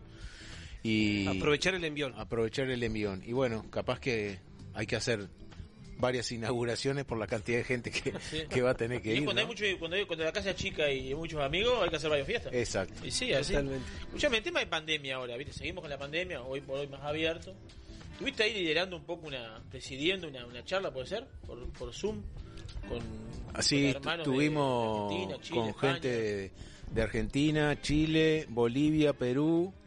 Y bueno, nosotros por Uruguay estaba Eduardo Boido y yo. Y el que hacía de maestro de ceremonia, el amigo Fernando Petenuso, como presidente de la Asociación de Enólogos. Y bueno, fue una idea de él que fue un seminario muy muy lindo porque conocimos la realidad de los distintos países. Era una un tiempo preestablecido de, die- de 10 minutos para cada uno. Algunos se extendieron más, otros tuvimos que cortar un poco, pero es, es muy importante el, vínculo con los países vitivinícolas de, esta América. Y bueno, creo que fue algo muy interesante, se, se vinculó mucha gente, mucha gente vio el, el seminario a través de YouTube. Y bueno, este, creo que hay muchas ganas de volverlo a hacer. Este, seguramente el año que viene se hará. Y ahora un proyecto que les quería comentar como, como adelanto para, para el programa es Como que... primicia. Primicia, primicia en Copados es que finalmente vamos a poder hacer la degustación de los, de los vinos para elegir el vino institucional de Inavi, cosecha 2021, que lo tuvimos que parar porque teníamos todas las muestras analizadas, el panel de cata, y bueno, ahora lo vamos a empezar a hacer el, a partir de la segunda semana de agosto. Vamos a aprovechar que, que la Asociación de Enólogos inauguró su sala de degustación en la Escuela de Vitivinicultura y vamos a empezar a trabajar ahí. ¿Y Así cu- que ¿Cuál es el rol de- de- del vino? ¿Qué, ¿Van a viajar? ¿Van a llevar el, el El- vino bajo el, el- brazo? el vino institucional- un poco a Uruguay. El vino institucional es el vino que va a identificar a INAVI en, en los servicios, en, la, en las fiestas, en los seminarios, en, en- en lo que sea representación institucional de INAVI, va a tener su vino, que son seis tipos de vino distintos. Son seis ti- tipos de vino. Y bueno, entonces... Hablando de variedades. Hablando de variedades, sí. Tintos, tintos de corte, rosado, blanco, espumoso y, y, y exclu- exclusivamente tintos Tanat. Y bueno, esos vinos son institucionales y van a representar eh, en, en todos los eventos lo que es este el instituto. Entonces el instituto compra cada, cada vino seleccionado y evita el hecho de decir, bueno, quiero comprar vino de esta bodega o de aquella. Vamos Seguro. a comprar el vino que sale electo por un panel de cata que se hace a ciegas y es una, una muy buena cosa para promover el, el consumo Eh, de vino sí, nacional. Perdón la, la- ignorancia, pero digo, no, ¿se, va, ¿se va a elegir vinos de diferentes y se hace un blend, por ejemplo? No. ¿O se, se apunta a una No, bodega? ¿Cómo, cómo- son- Una, una licitación llaman. Son seis categorías de vino, las Sí. bodegas ya se presentaron con cada vino en particular con cada categoría y el panel de cata, que es la comisión enotécnica, más seis personas durante cada jornada de cata invitada, periodistas, sommelier, amigos del vino, enófilos, eh, van a elegir los vinos y bueno, con el puntaje que se le va a dar por la ficha OIB, va a ser el vino elegido en cada caso, en cada categoría. Está buenísimo. Está muy bueno, muy, muy transparente además la elección, que eso es sumamente importante, sobre todo viniendo del instituto que regula a todas las bodegas. Así que, que bueno. Y es una forma que sabía todos eran conforme. seis categorías. Es una forma que en todos con- conforme también de que, bueno, Claro. una competencia abierta. Claro, ni que Es hablar. una competencia leal Claro. y bueno, cada visitante que vaya a la sede se llevará su vino institucional. que cuando van este, a hacer reuniones a INAVI ahora, por ejemplo, presencialmente no, no las estamos haciendo, pero hasta hasta que se pudo, cada, cada visita se lleva su vino con su bolsita, su merchandising, o vamos a, hablar con un ministro, con una autoridad y le llevamos el vino a INAVI. El Ministerio mismo de Ganadería, que es el, el que dirige a INAVI, tiene vinos de INAVI, los vinos institucionales del año 2019, tiene vinos para regalar a las distintas autoridades y, y ha sido con muy buen suceso. Como la, ban- la bandera de. INAVI va a ser. Va a ser Es el- la bandera, la, ca- quiero la que tarjeta de está con buen presentación. ¿eh? Vino con buen, buen buen merchandising, viniste, viniste con buen merchandising. Estudió toda la semana, creo. ¿no? Vine, sí. Me hice unos No, la bolsita que trajo muy buena, ¿Sí? la bolsita de la gente. Me hice unos trencitos. Ricardo, nosotros vamos a aprovechar que, que bueno que, que bueno que co- coincidimos. Los encopados están haciendo su vino también. Ah, qué bueno. Eh, y bueno, ahí estamos. El, me, me hace señal. Me, me había dicho que a fin de mes estábamos casi casi pronto. ¿no? ¿Cinco días? El lanzamiento. Vamos cinco días. En a cinco días estamos de que Encopado haga el lanzamiento de su vino. Ah, Así que bueno, le haremos llegar una seguramente una, una, una botellita para que disfrute. Eso lo teníamos de la mano de la familia Pisorno en el vino. Sí. Hablamos en el momento, estamos trabajando. Este, la idea un poco, para compartir un poco la, la noticia, la noticia para ti, es que en la medida que podamos todos los años vayamos este, rotando eh, y hagamos este, más que nada porque lo nuestro es difundir. exacto, está perfecto. Así que bueno, en cualquier momento te va a llegar este ¿Cómo no? una botellita para que pruebes y tenga los encopados ahí una, ¿Cómo una no? cena. Y a ustedes también le va a llegar el vino. Muchísimas gracias. La pandemia ha dejado también, este, podemos hablar de la pandemia porque vimos eso. Ah, ¿En qué ha favorecido la pandemia al desarrollo, eh, a la innovación? Porque mucha gente se ha innovado con el tema de la pandemia, aprovechó el, el, el, el, el- el- el tate quieto, digamos, de alguna manera, para pensar, recrearse. Mira, la semana pasada tuvimos en el programa a las chicas de la Tita Wine. Perdón, Sí. le, le acaban de mandar saludo. Grande Ricardo, la próxima semana los vemos en el Gran Parque Central. ¿no sé? Ah, Por la sí. sudamericana, por la Sí. sudamericana. La sí. Juan, por la sudamericana, dicen. Perdón. No, tiene un ejemplo, ¿no? Podemos hablar de innovación y como, como mu- muchos ejemplos tendrás tú, o, o el misma, la misma sede de Inavi, que, está- que al estar quieto se va transformando, se va haciendo, capaz cuando se abra todo, entra, calzan justo. ¿Se entiende? Son, Exacto. son ejercicios. Y a- llevando al tema, las chicas de la Tita Wine crearon un producto que está, está bárbaro. Sí, lo hablamos hace tiempo con ellas. La- aprovecho para saludarla y felicitarla por, por esta idea genial que tienen. Y bueno, cómo están trabajando en redes y, y los grandes vinos que tienen envasados, ¿no? Sí, sí, sí, Claro, sí, sí, En sí, ese envase tan, Compartimos. tan particular. sí, sí, sí, Probamos. Este, vos hablabas de innovación y yo creo que en la medida que cuando nos apuran, este, sale lo mejor de nosotros, ¿no? Totalmente. Entonces, obligado peleé un pampa, dijo uno. Y sí, lo tenían arrinconado contra la pared y tuvo que Ya salir. está, salió a los Y bueno, ponchazos. ¿qué? Y salió a los ponchazos. ¿Y qué pasó con el vino durante la pandemia? ¿Hubo un incremento? Se incrementó afortunadamente el consumo. Claro, la gente obligada a guardarse en sus hogares empezó a consumir más. Y bueno, pero de manera inteligente. Eso es lo, ese es el eslogan, ¿no? Ah, está muy bien. De manera inteligente, consumir con responsabilidad. Con conocimiento. Con conocimiento. Mucha gente fue en busca del conocimiento de la pandemia. Cada vez se conoce más. Sí. Sí. Me, me- me surgen un montón de preguntas, digo, porque en Así definitiva. una, así una. No, bueno, eh, tengo que hacer preguntas que creo que los oyentes se la hacen también. A ver. ¿Cómo regula, sa- saliendo un poco de este tema, más allá del consumo que compartimos, cómo regula INAVI, qué incidencia tiene o, o cómo sobre los, los vinos importados? Lo hablamos en, en su primer, en el primer programa que tuviste, lo importante que es porque en definitiva siempre nos permite estar eh, poniendo la vara lo más alto posible y en definitiva ha acompañado el crecimiento de la producción uruguaya y la calidad del vino uruguayo. Pero es un tema que siempre se trata y está bueno. ¿Qué- ¿Cuál es el rol de INAVI ahí? Bueno, Inavi controla los vinos importados al igual que los vinos nacionales. Este le da particular importancia a la calidad del producto que, tra- que se trae de- de- desde el exterior. Y, como vos decís sirve para para elevar el levantar la vara le- elevar el nivel del producto nacional. Estamos hablando de, vinos BCP envasados en tres cuartos inclusive hasta hasta algún em, eh, vino común que viene en, botellas también de 700 centímetros.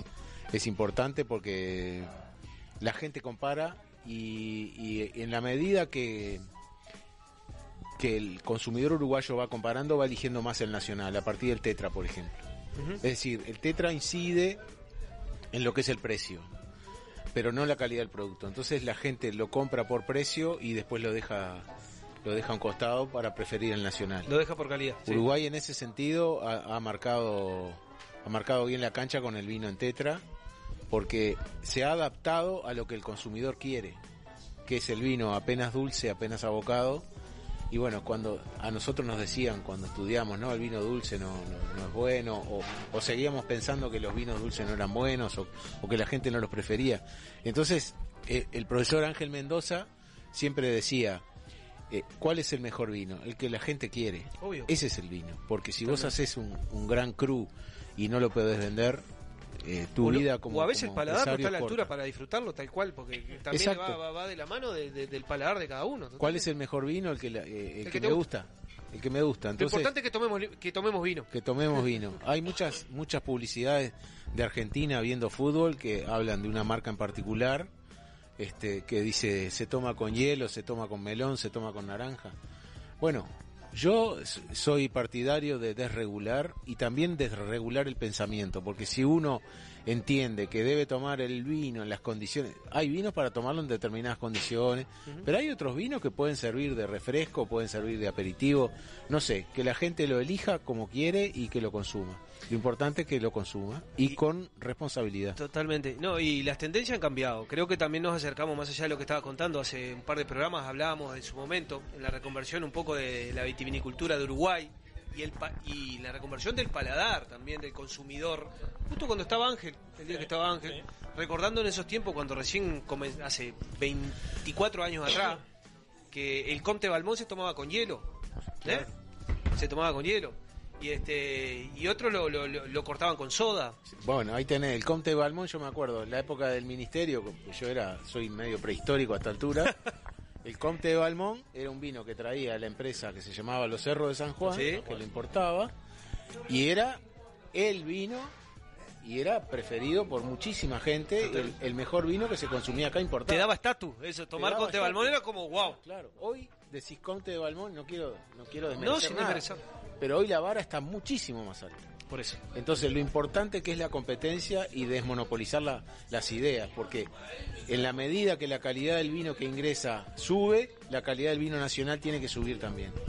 Bueno, eh, acá nos encontramos en Encopado disfrutando de dos tremendas entrevistas. Este, acá estamos disfrutando al presidente de INAVI, Ricardo Cabrera, eh, con un montón de, de conceptos, de bueno, notificando un poco en qué situación se encuentra hoy la sede de INAVI, que se está ya construyendo. Estaba, estaba mirando recién en el próximo bloque, vamos a ver si mostramos el video que, que- que están mostrando acá por, por las redes de ellos. Yo me saco algunas anotaciones para Sí. no olvidarme las cosas. Pregunte tranquilo. Pro- protocolos para salones y eventos.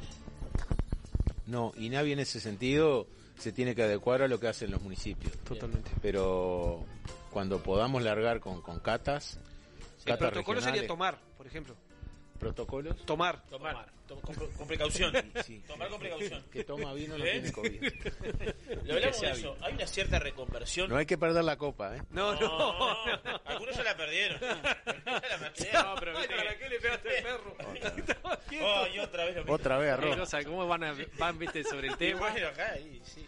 Y bueno, hay que dejarlo. Ya que tuvieron una ¿Hay alegría. alguna dejarlo. regulación que se piense? Yo sé que no va a ser un, no va a ser algo muy significativo en volúmenes, pero eso mismo la, de lo que hablamos de las chicas de la latita, o algunos bagging box que hay de vinos de muy buena calidad. ¿Hay alguna, se piensa en alguna regulación como para establecerlos como vinos de calidad, por ejemplo, más allá del... Viste que las Magnum no, no, no entran como vino de calidad. No, Bueno, eh, precisamente por ejemplo, no yendo al Cu- vidrio. Cuando hablaba de desregular, eh, pienso que hay muchas cosas que han ido evolucionando porque hay normas que son viejas. Las normas del vino fino uruguayo son del año 94.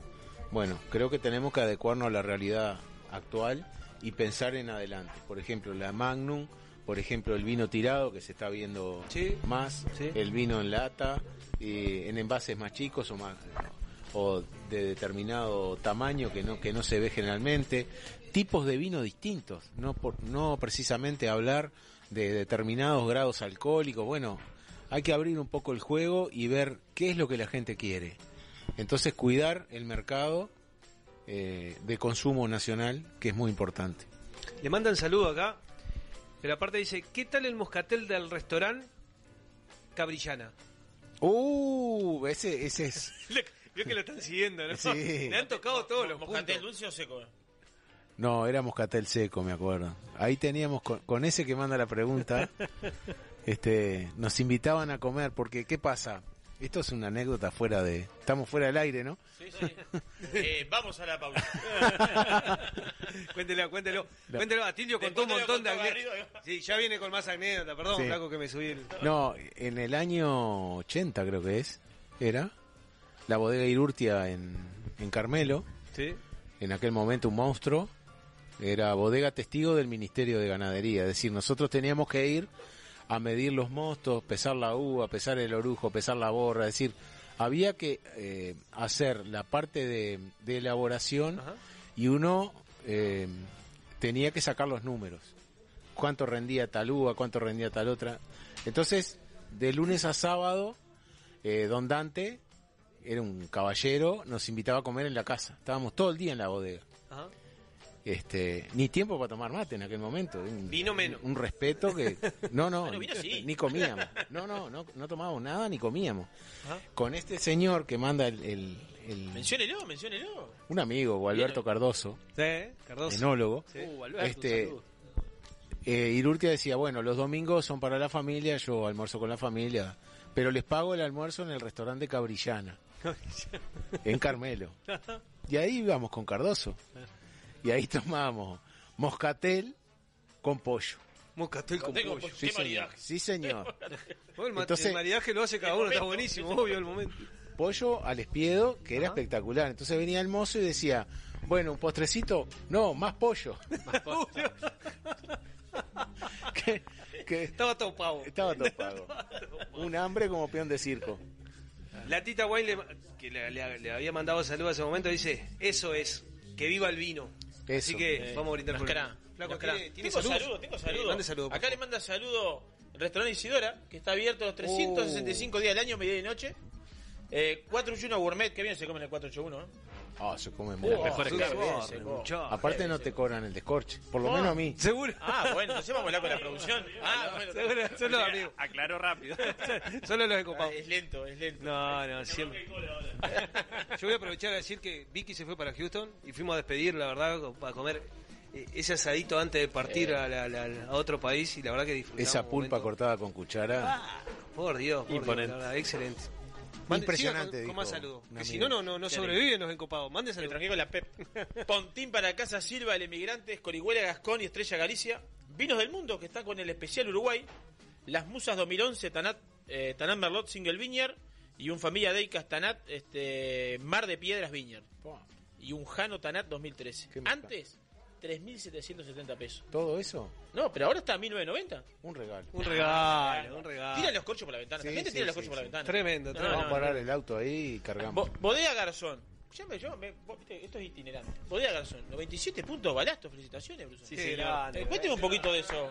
Cuénteme un poco de eso, Brusón. ¿Qué pasó ahí? ¿Qué... Nada, Tim Atkin es un crítico de vinos muy importante, inglés, y nos visitó, al igual que a, a todas las bodegas del Uruguay o todas las bodegas que se evaluaron que, que debería haber este, visitado y probó nuestros vinos junto con, con todos los vinos de Uruguay y tuvimos la gran fortuna de que al Balasto en particular le dio Balasto 97 2018. puntos. Sí, señor. El 18 que fue una, una cosecha excepcional para Uruguay.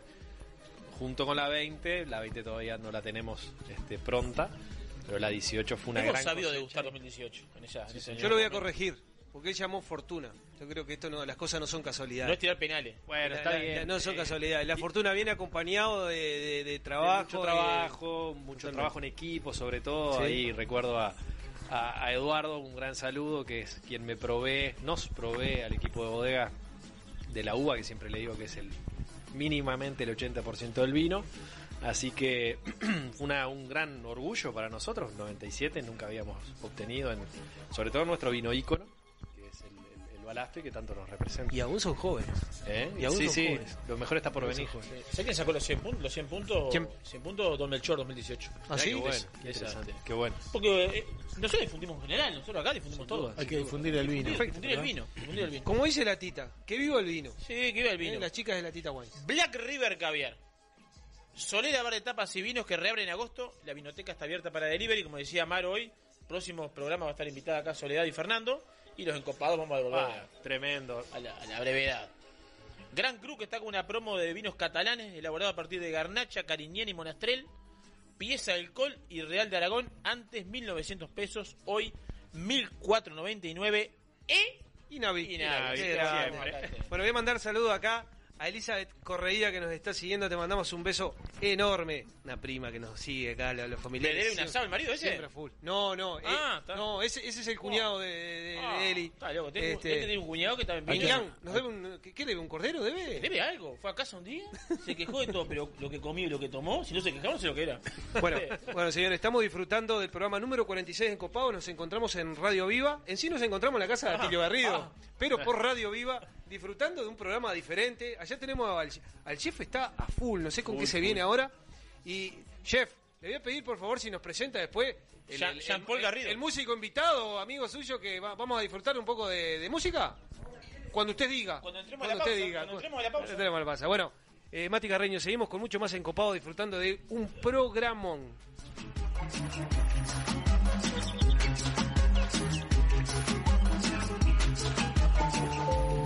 2020 fue un temporal de tonos inesperados. ¿Será que vino para decirnos algo? Vino para cultivar la paciencia y para reinventar aquello que dábamos por sentado. Vino para recordarnos que cuidar de la tierra también es amar y para sellar aquellos lazos que nos unen. La vuelta al sol, esta vez, vino para cosechar lo mejor de nosotros. Vinos del Uruguay, lo mejor de nosotros. Sentir las chispas de la leña y el calor de las brasas en el fuego. Escuchar el sonido de la carne sobre la parrilla, mientras te tomas un exquisito vino de las mejores bodegas. ¿Te lo imaginaste? Te esperamos en 481 Gourmet, almuerzo y cena. O podés elegir y llevarte alguno de los mejores cortes de nuestra boutique de carnes, para disfrutarlo con la familia y amigos. 481, como en casa. Viva la exclusividad del más fino caviar, con la calidad que nos caracteriza. Somos capaces de satisfacer los paladares más exigentes del mundo. Black River Caviar, de Uruguay a los mercados del mundo.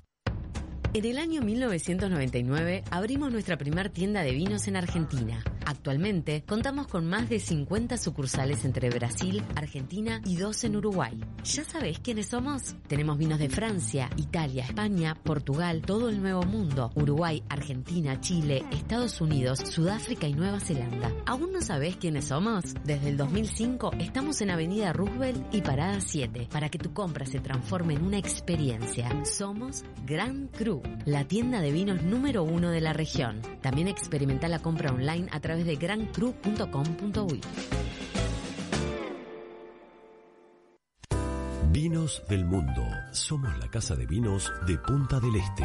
Las bodegas más famosas del mundo, los vinos y destilados de todos los países y regiones, los puedes encontrar en nuestra tienda. Además, tenemos cervezas importadas, cristalería, cavas, conservadoras, accesorios y mucho más. Vení a conocernos a nuestro local en Los Alpes y Boulevard Artigas, Parada 7 o ingresá a www.vinosdelmundo.com.uy.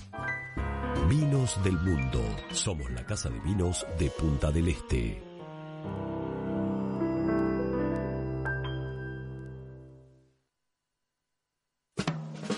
Restaurant Isidora, donde los sabores mediterráneos se conectan con la mejor vista del puerto de Punta del Este. Además de nuestras especialidades en pescados y mariscos, podrás probar nuestros exquisitos platos de pasta y risotto y maridarlos con una de las más de 200 etiquetas de Uruguay y del mundo que componen nuestra cava. Abiertos al mediodía y a la noche, en Rambla del Puerto y calle 21. Isidora, calidad en cocina y servicio.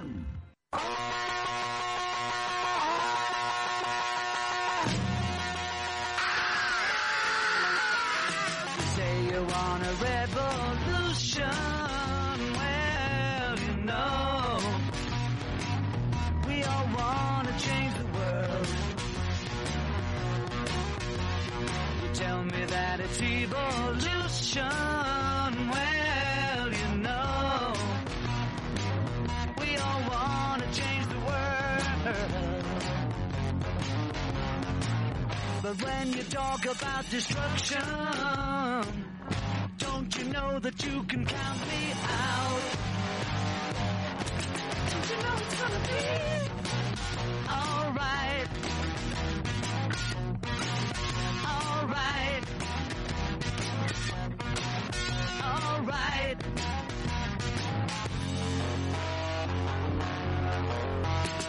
You say you got a real solution. Well, you know, we'd all love to see the plan. You ask me for a contribution. Well, you know, we all do what we can. But if you want money for people with minds that hate, all I can tell you is, brother, you have to wait.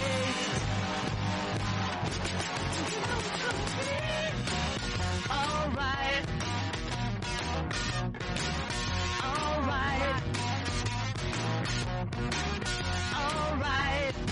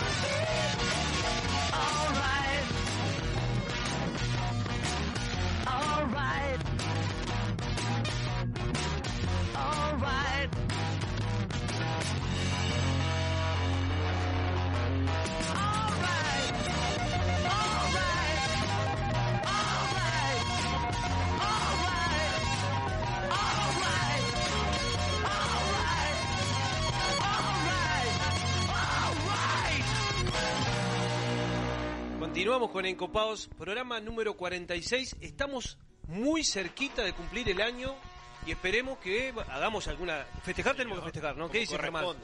¿Eh?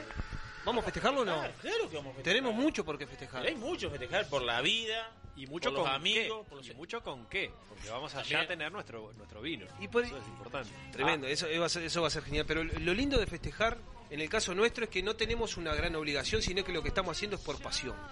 La pasión de comunicar, de, de seguir aprendiendo, de seguir compartiendo, la verdad. De esto, con- de esto. Acá estamos en, en- está- ¿Le podemos llamar una pulpería, Tilio? Estamos, ¿eh? Estamos como en una pulpería de, de, de- ¿de qué año más o menos podemos trasladarnos en el tiempo? ¿Una pulpería? 1890. Bueno, hagamos de cuentas encopadas y encopados que nos están escuchando.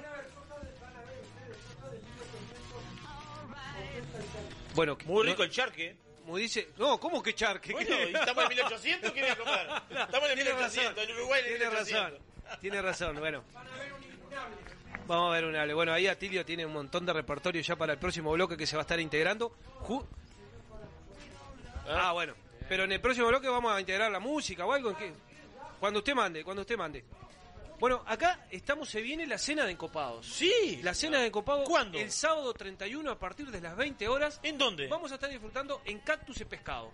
Precisamente en manantiales a orillas del, del mar. ¿no? Estamos. Eh, Valer, usted me- Sí, no le nada, trajo los lentes, perdió los lentes. Quiero decirle a la señora que acaba de perder los lentes de nuevo. No, no le haga caso. Y, vos ponete los lentes. Yo no veo nada. No ve nada. Los esperamos el próximo sábado 31 de julio a partir de las 20-30 horas en Cactus y Pescado, calle San Carlos y Ruta 10, Manantiales. Y quedan poquitos lugares. Quedan Según con- nos dijeron. contado con los dedos de media mano. Ah, exactamente. Estamos ¿Ah, ahí, sí? estamos ahí de llenar. Vamos Bueno. arriba. Acompañado con la bodega Sierra Oriental, vamos a estar dando un menú de tres pasos opcional que se lo voy a detallar. Te, te digo menú, Ricardo. Sí, porque me interesa ir. Bien hablado. Capaz que te hacemos un descuentito. Bueno, Pero de- a ver cómo- vamos a ver cómo, tra- cómo transi- vamos a ver cómo transita la entrevista. La entrada va a ser opcional, una mousse de queso y nuez o una parmigiana de berenjenas. El principal va a ser una zarzuela de pescado o fettuccine de espinaca oriental. Y el postre va a ser una mousse de dulce de leche o una creme brûlée de peras y cedrón acompañados con vinos de la bodega Sierra Oriental que van a ser un Sierra Oriental Reserva Sauvignon Blanc, Sierra Oriental Reserva Tanat o un Sierra Oriental Gran Reserva Petit Verdot. Los esperamos, llamen al 095 37 66 10 para hacer la reserva que le contestamos Hay a la mucha- carrera. ¿sabe- ¿Sabe lo que está generando expectativa acá para Sí. los que vayan a ir a compartir con los encopados? La zarzuela de pescados. Bueno, Zarzuela de pescado. Me se suena come como- con castañuela eso, ¿no? ¿Qué? Seguro. Claro. Sí, sí, sí, con yo- castañuela. Yo de pollera larga por la me suena que voy a bailar. Y un petit verdot. ¿Usted que tiene experiencia, se acostumbra a servir un petit verdot en alguna cena? Di- Pero mire, No mucho, ¿no? el- el- no, no, no está muy En corte generalmente. Lo seguro, pero está bueno. Bueno. Que cada uno elija el maridaje que quiera, ¿verdad? Seguro. Sí, Claro, sí, sí, libremente. mejor. Si yo te muestro el menú, lo hicimos así a propósito, cada uno elija el vino que quiera tomar en su Sí, momento. yo me Porque anoto. siempre se, se hace, lo hacemos por paso, pero esta vuelta dijimos no, hay estos vinos, hay este menú, cada uno que tome el vino que desee en su momento. Yo quiero saludar a los amigos de Iberpar, precisamente que estamos hablando con Alejandro Domínguez, que nos Sí. mandó saludo a Ricardo, porque en definitiva este, están entregando los vinos, son la gente que los distribuye a la, de la, la bodega Sierra Oriental y la verdad que están acompañándonos. Y una propietario de Sierra Oriental que hablé hoy, que me olvidé. ¿no? ¿Dis? Dice. ¿Dis? Rodrigo Diz. Rodrigo. Rodrigo Diz. Claro. Rodrigo Diz. Tiene información, no me diga que Me tiene... gusta leer el diario, compadre, me gusta leer el diario. a esta hora. Llega la- Llegan las 20 horas y yo leo el diario. ¿Qué dice este hombre acá? Uruguay tiene excelentes vinos, pero deberíamos venderlos mucho mejor. Uruguay tiene excelentes vinos, pero deberíamos venderlos mucho mejor. Antes simplemente se elaboraba vino para vender y se tomaba lo que había. Es una gran responsabilidad mostrar lo que hacemos con tanto amor, pero a su vez entender el comercio sin angustiarnos. ¿Qué frase, eh? ¿Qué opinión te parece? Me parece que está bien. ¿Un, un amigo? Un amigo. ¿Cómo ha crecido? ¿Cómo ha crecido? Sí. Sí, sí. Es parte de la renovación del mercado en todo. Claro, claro. Es Pero parte algo que es razón- la renovación mental que hay que tener. Ah, bueno, bien. No, no, no, tipo ¿Qué te super- parece esas apreciaciones? Y yo creo que sí, que vale la pena potenciar lo que es el... Cuidar el, el- la comercialización. Hay que cuidar mucho la comercialización y ofertar el vino y cuidar el vino cuando, cuando lo dejamos en un, en un restaurante, en un, en un almacén de vinos. Preocuparnos en que, que el vino mantenga sus características. No es entregarlo y dejarlo a la buena de Dios. Hay que, hay que seguir todo el proceso y afortunadamente estamos en eso. Y ahí aparecen las cadenas de trabajo, lo que te acabas de decir ahí. Aparecen las cadenas de trabajo cuando a veces hablamos de un sommelier en un restaurante, que somos pocos. El, el cuidado que tiene que haber por el vino, por el producto, ya se los deje en un supermercado, en un supermercado nomás, que quede en un supermercado estivado, que, que haya seguimiento dentro de las empresas, que haya la cultura Sí. del cuidar el producto que tenés. Para mí Ya- eso es fundamental. por el producto y por la empresa también, digo, por la empresa decir, bueno, tengo un producto que está, estoy vendiendo un producto que está Sí, sí. en condiciones óptimas para el consumo. ¿Se Eso va de la mano de lo que queremos hacer en Inavi en conjunto con las bodegas, de, de- fomentar el conocimiento, ¿no? El- la, la extensión, el, cultivo del estudio. Eso es muy importante y que la gente cada vez sepa más, que los sommeliers, los enólogos, los enófilos tengan, tengan ganas de cada vez crecer más en, en- en el cuidado, en la comercialización, porque no es solo hacer el vino, venderlo, servirlo, sino también hay que cuidar toda la, todo el círculo. Trazabilidad. concepto enoturismo, eh, precisamente lo que estamos hablando. Este, y Navi, ¿cómo lo está? Porque te he visto por varios lugares que realmente están haciendo un esfuerzo y una comunicación constante de un tiempo acá. Este, ¿Cómo viene todo el tema de enoturismo? Viene con un crecimiento muy, muy, muy, muy, grande. Afortunadamente está creciendo, es un, un campo muy importante para las bodegas. Había muchas bodegas a punto de, cerrar sus puertas porque el modelo de negocio no les servía. y surgió la idea del enoturismo, que es una variante muy importante.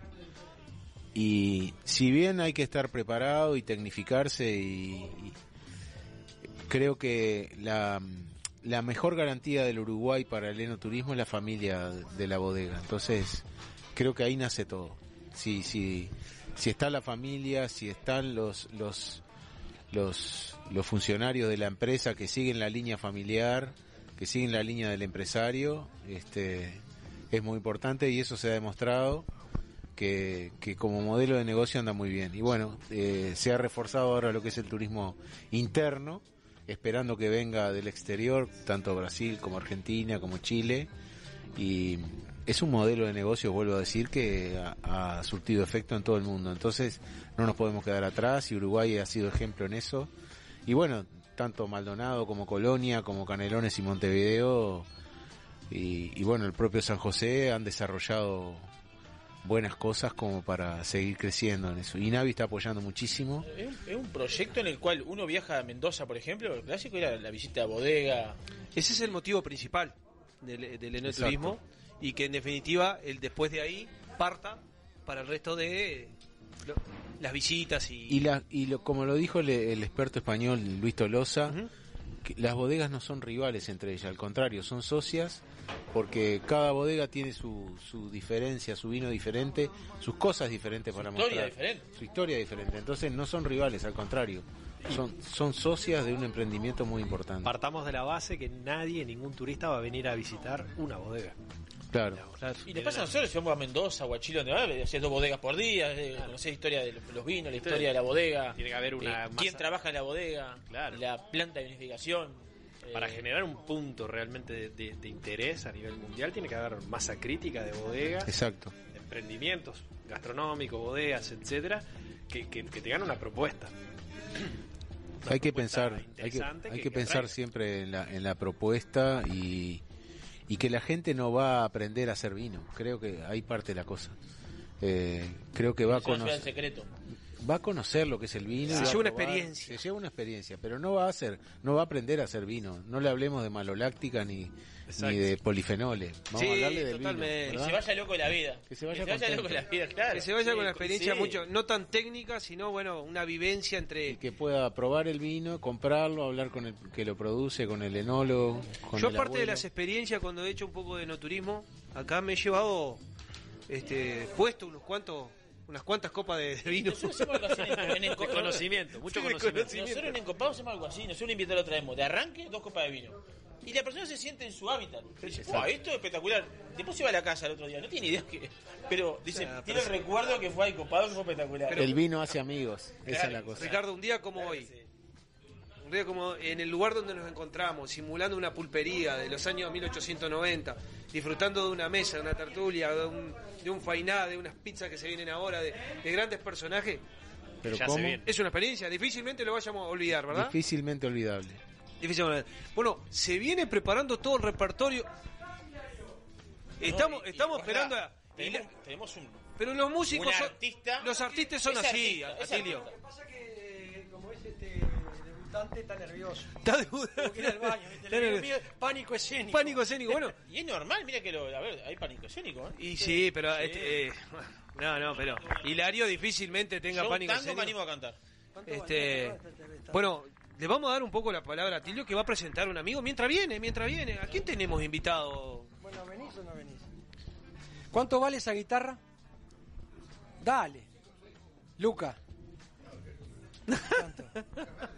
Sí, por eso, 5 o 6 mil dólares vale.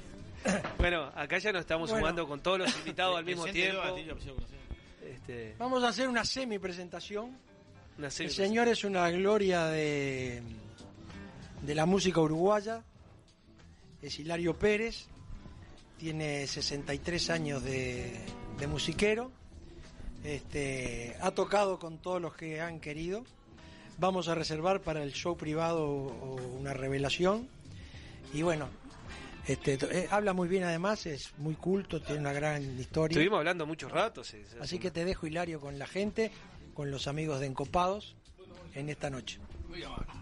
Buenas noches, muchachos. Sé que su- ustedes son integrantes de los copados, que están más que nada en la, en la gastronomía, que me parece muy bien que la gente que visite los negocios de ustedes desgusten de sus platos, ustedes están avanzando cada vez más de acuerdo a la, a la demanda del consumidor, pero no debemos olvidar los comienzos de la gastronomía, sin olvidar que no tengo nada que ver con ella, pero no la puedo olvidar, pero no es Gandulfo, Cordon Bleu y últimamente a Puglia. No importa de qué manera ni de qué cómo se desempeña él en sus platos, pero voy a decir esto. Está muy bien de que ustedes den lo que necesita la gente que viene a consumir a Punta del Este. Sé que ustedes ponen lo mejor de sí para brindarle el gusto de cada uno de los, que es muy difícil, pero ustedes están luchando por eso. Entonces yo que no tengo nada que ver con esto, porque lo mío es otra cosa, no dejo de reconocer de que es un esfuerzo grande, que se están uniendo y que visitan la casa de este amigo, que por cosas del destino nos hicimos amigos hace unos años y no me arrepiento de haberlo conocido, porque es un hombre muy bien, él hace lo que a él le gusta hacer y yo hago lo que a mí me gusta hacer. No me importa si a los demás les gusta o no les gusta lo que yo hago, pero yo lo hago con todo mi corazón, de la mejor forma posible. Por eso quiero decirte que no, no hay que echar en el olvido la gente que está luchando por una cosa. Si está definido me parece muy bien, pero no podemos tampoco tirarles piedras en el camino. Si quieren avanzar, déjenlos avanzar, ayúdenlos. Es la única forma de poder estar juntos, de poder vivir como corresponde, de, de poder vivir como la, realmente la vida nos enseña, de estar juntos, porque solo no somos nadie. Totalmente. Bueno, dale, contá un poquito a María de la Vega. ¿Qué quiere que hable de María de la María de Vega? la Vega, ¿quién era? Pues Bueno, María de la Vega fue la mejor intérprete cancionera nuestra, de nuestro Uruguay, donde tuve el honor de acompañarla, inclusive en el año 74 cuando le dieron el charrúa yo estaba acompañándola. Y le digo a María, es el pueblo que le, le está homenajeando. Me dijo, te cambio. Estaba pálida. Una fuimos grandes amigos, aunque artísticamente estamos separados, pero fuimos grandes amigos. El mundo Rivera. Oh, un, un señor, un señor, un señor. Tenía parruqueta, ¿no? Sí, no importa, no importa, era un fenómeno. Luis Hernández y 18 un día de, de viento con el coso acá así de gigante. Claro, En el año 60 lo acompañé en, en el canal 10, que era el cilindro, lamentablemente destruido, que era un referente de Montevideo, Qué lindo el pero por los caprichos de las ambiciones de la gente que quieren figurar. Y nunca vi un lugar de vacunación tan importante como el... Es bueno. Como, como el Hotel Arena. Salió caro, pero se vacunaron Sí, ahí. yo tuve el placer de Sí, estar ahí. Sí, sí. Yo Claro. decía, eh, miren lo que le voy a contar a ustedes, que son más jóvenes que yo. Yo le iba a comprar los cigarrillos rubios a Viera, a comercio y chuture, porque en el barrio había cigarros negros nada más. ¿A qué viera? ¿A qué hizo el cilindro? Un fenómeno. Y un día me invitó, me dice, "¿Quer- ¿querés venir? Dice, al puerto, que voy a recibir el, ci- el, el, el, el- este, el aro que viene de Alemania para poder poner las lingas y hacer el techo. Y lo traía el Tacoma. Y lo vimos bajar el aro. Mirá, ese, ese ojo de buey que está ahí del Tacoma. Y, Ajá. lo, y lo vi bajar. Era un tipo... Le voy a contar otra cosa que es muy particular. Nunca había visto a alguien que tuviese el saco Sport con coderas de cuero. Al primero que yo vi fue él, a Viera. Y al segundo fue el Chicotazo. Hugo de Carril. Hugo Carril fue un, gran, un genio. Me enseñó algo, claro, la experiencia de un hombre como era él, un hombre de teatro, un hombre de cine, un hombre de, de teatro. ¿Todos artistas estamos hablando? Sí. Todos artistas. Pero lamentablemente ustedes no lo conocieron No. porque no están informados. No, la culpa no es de ustedes. No, tiene razón. Sí, pero de- Hugo del Carril, sí, este, a ver. Este, Algunos lo saben, otros no. Hilario, ¿y usted identifica con la música a alguno de sus amigos que está contando toda esta ¿Cómo, gente? cómo? ¿Lo, lo identifica? Déjeme, terminar. Sí, ¿Hay sí, señor, ¿Hay sí, señor. ¿Cómo no? ¿Cómo no? ¿Cómo no? Resulta que me dolió muchísimo cuando lo, lo impusieron. En una implosión fue. de Al cilindro. sí, un cantidad de, de dinamita para, para poder destruirlo. No lo destruía nadie. Qué casualidad. Y no me comprometo porque sé lo que estoy diciendo. No estaba ni el guardia ni el sereno cuando se quemó el cielo raso. No lo destruían con nada el cilindro. Está bien hecho. Pero alguien que quiere que después figure en la historia, como a veces vemos una calle, ¿y este que hizo? Tuvo cinco años en la política y tiene el nombre de la calle. y los que realmente merecen estar en la calle no están. No están. Entonces, ¿qué pasa? No estoy tirándole palo a nadie, simplemente digo lo que me duele. Fui con mi señora y le digo, haceme el favor, sacame una foto, una hora antes de la implosión. ¿Así? Yo tenía parte en eso. Yo tenía parte en eso, ¿veo? Porque ahí había pequeñas este, palmeritas donde nos íbamos a cazar teros. ¿Saben qué pasa? Que en aquel tiempo los ranchos tenían un- una quintita adelante y compraban los teros para que comieran todas las babosas y los caracoles y se vendían en cinco reales la yunta. ¿Tocaste en el cilindro? ¿Cómo? ¿Tocaste en el Claro, con cita rosa. Mal. Con cita rosa. Espantarse la La mala acústica. acústica del cilindro igual que el del platense. Horrible. ¿Ah, sí? ¿En serio? Eh, no se podía actuar ahí. Hilario, ¿milonga o tango? ¿Lo qué? ¿Te gusta más tocar? Todo. En ese orden. Todo, todo. Voy a seguir con esto. Tocate algo, la gente quiere escuchar que toques algo. Escuchame. Después hablas de vuelta. Toque algo mientras canta. A ver, a ver, eh, toque. ¿Puedo pedir no? Ya que nombraba Cita Rosa, milonga para una niña. La instrucción es mía. Pero quiero terminar con esto. ¿No me quiere tocar? Yo nací en una villa, la Villa Española. Mi padre, con el peluquero del barrio, fundaron el Boxing Club Villa Española. Cuando era fútbol, el Habana lo descalificaron. Después fútbol el Centenario lo descalificaron. Después vino el Villa Española que todavía subsiste. Claro, sube hoy, mañana baja. Pero no hay dinero. No se puede. Un club pobre, un- de un barrio pobre, no puede subsistir. Entonces, co- ¿me permitís? Tranquilo que está redondeando, tranquilo que está redondeando. la calle, la calle donde está el, el- el gimnasio de Villa Española se llama Corrales, mal llamado. Era camino de los Corrales. Ajá. ¿Saben por qué? No. Porque bajaban de- del tren en la calle Camino de los Corrales, bajaba la vía, bajaba el ganado, lo llevaban, en camino lo llevaban este, en, en tropero, ¿no? Lo tropeaban. ¿Por qué? Porque donde después fue el, el, este, el quematorio de- del municipio, allí estaban los corrales, que abastecían de carne a toda la Unión. Bueno, vas a hablar de Evangelista. Era camino, camino de los corrales. Vas a hablar de Evangelista. ¿Qué tiene que ver Evangelista? Alfredo, No, no, no. ¿Cómo era No, no, señor, no, señor. No era de ahí. Era amigo mío. ¿Y qué me importa? A mí también. No era de ahí. Hilario, Hilario, permítame llevarlo un poco a todo esto, la gastronomía. ¿Con qué se identifica? ¿Qué prefiere? ¿Un asado, una pasta, una pizza o un menjú de su amigo? Todo bien cocido. Ahora una, una cosa le voy a decir. Le decía a este amigo. ¿Qué dijo? Todo bien cocido. Todo bien cocido. No, está acá. Este amigo, este señor que yo le voy a presentar ahora, Sí. se llama Rubén Castaldi. Es el más poderoso de los coleccionistas de discos 78. Escúcheme, debe tener más o menos unos 10.000 discos. ¿10.000 discos? Este hombre, 10.000 discos. De Agustín Magal. De no, de todo. Y es una gran persona. Lamentablemente es una gran persona. Este hombre, tuve el honor de traerlo, me acompañó en el viaje, porque es amigo mío. Igual que Boris Puga, que no está, que es el más grande historiador de tango que existe en este país, que la gente muy pocas veces se- entera de que él existe. Tenés que tocar. y la- Cállate la boca. Ahora, nunca comí una, una- nunca comí una lemeyún. Como, co- co- como la de Atilio. No, pero antes de tocar eso, porque vamos a hablar un poquito cortita de gastronomía. ¿Le, le gusta en ese orden todo lo que dijimos? Un asado, una pasta, una pizza, un menjú, un fainá de Atilio. Le- eh, normalmente, ¿con qué lo marida? ¿Va va de vino? ¿Va de whisky? ¿Le gusta una Yo- cerveza de vez en- En ese orden también. Me gusta, antes de la cena me gusta el whisky, Es whisky. pero lo corto con Coca-Cola. Lo vi, lo vi que estaba con el old Pero ¿sabe fashion ahí con hielo. ¿Por qué le cuento esto? Sí. Porque yo tomé mucho en mi vida.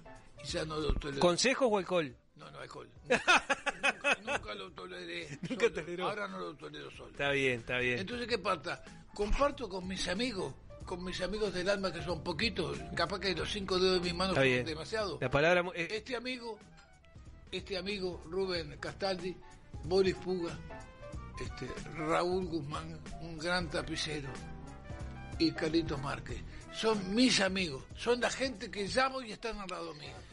Vamos con un repertorio, vamos, con- vamos con un tema, vamos con un tema. ¿Qué quiere escuchar?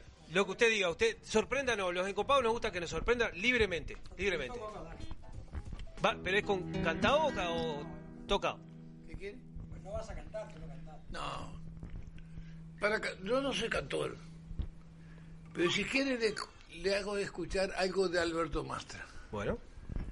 Y le cuento por qué motivo. El, el cuñado de él era el tío Mastra. Era Josefina Barroso, Alberto Mastra y Barroso, el hermano de la, cu- del cuñado de él. Y le dice, quiero hacer algo de esto y no me sale nada. ¿Qué quieres hacer? Dedicarlo algo a mi madre. Bueno, dame. Y a la semana Mastra lo llama al cuñado y dice, a ver qué te parece esto. Y hace esto él, Mastra. Escuchen bien. A pesar de... Ahora lo digo porque están muertos todos. Cuando el papá de Mastra, que era Remendón, llegó al rancho, estaba todo oscuro. Prende la luz y ve todo mojado a Alberto y al otro todo sucio, con una muñeca de pan con azúcar llena de hormigas. Las hormigas no los picaron. Chiquititos los dos muertos de frío. La mujer se había ido con otro. Bueno, es radioteatro. Es radioteatro. terminar. No me interrumpa. ¿Qué pasa? Hacemos ruido, hacemos Cuando, le- cuando, le- cuando Barroso le dice este tema, él hace esto. Escuchen bien. eh.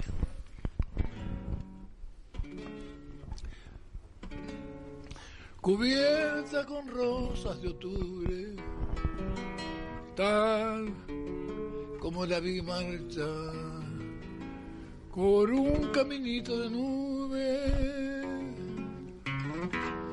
La veo siempre llegar con pelos blancos de azules el cielo se cubre y el cielo es mamá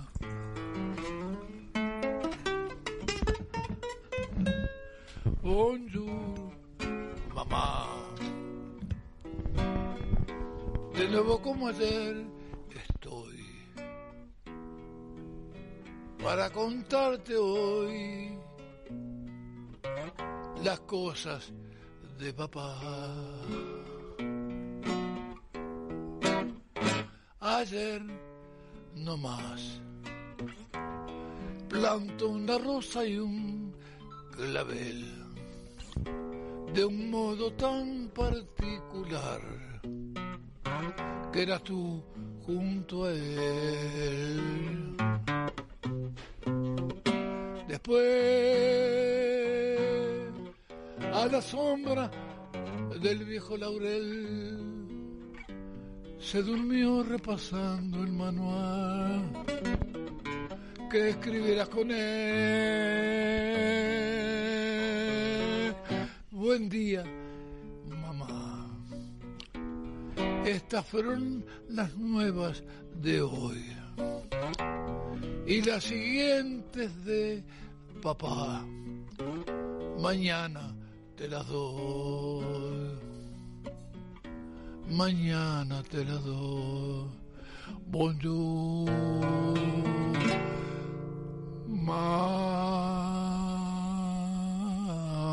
Mamá.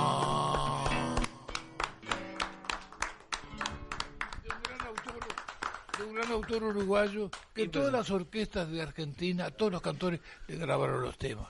Alberto Mastra, su verdadero nombre, Alberto Mastrascusi. Hilario, ¿podemos en este bloque despedirnos con un tema de Citarrosa? Sigue para que le... No- nos, está, nos están saludando, dice, muy divertido, qué lindo escuchar esas canciones y anécdotas. Felicitaciones. Mastra cantaba, Mastra cantaba aquella de que era Si la vida me diera de nuevo es de la oportunidad. ¿Saben por qué la cantó el Canario Luna? Claro, está, pero era de Mastra, ¿no? Pero era de Mastra. No. Era de Mastra, por eso Es lo de digo. él. Este, Miriñaque, por ejemplo. El viaje del negro. Le voy a tocar, si ustedes quieren, el viaje del negro. Mire lo que hace Matt. Y yo le dije, ¿sabes que le agregué los tambores? ¿Cómo se lo agregaste? Escuchalo.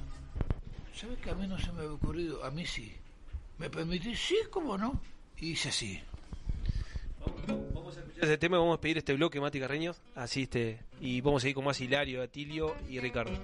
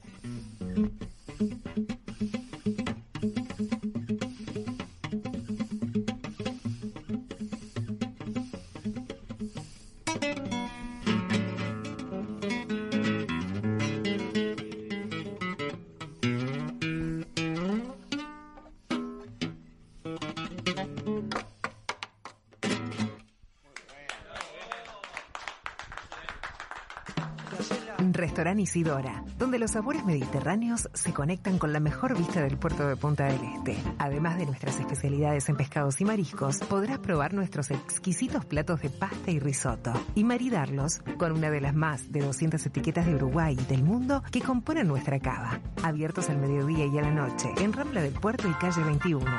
Isidora, calidad en cocina y servicio. El 2020 fue un temporal de tonos inesperados.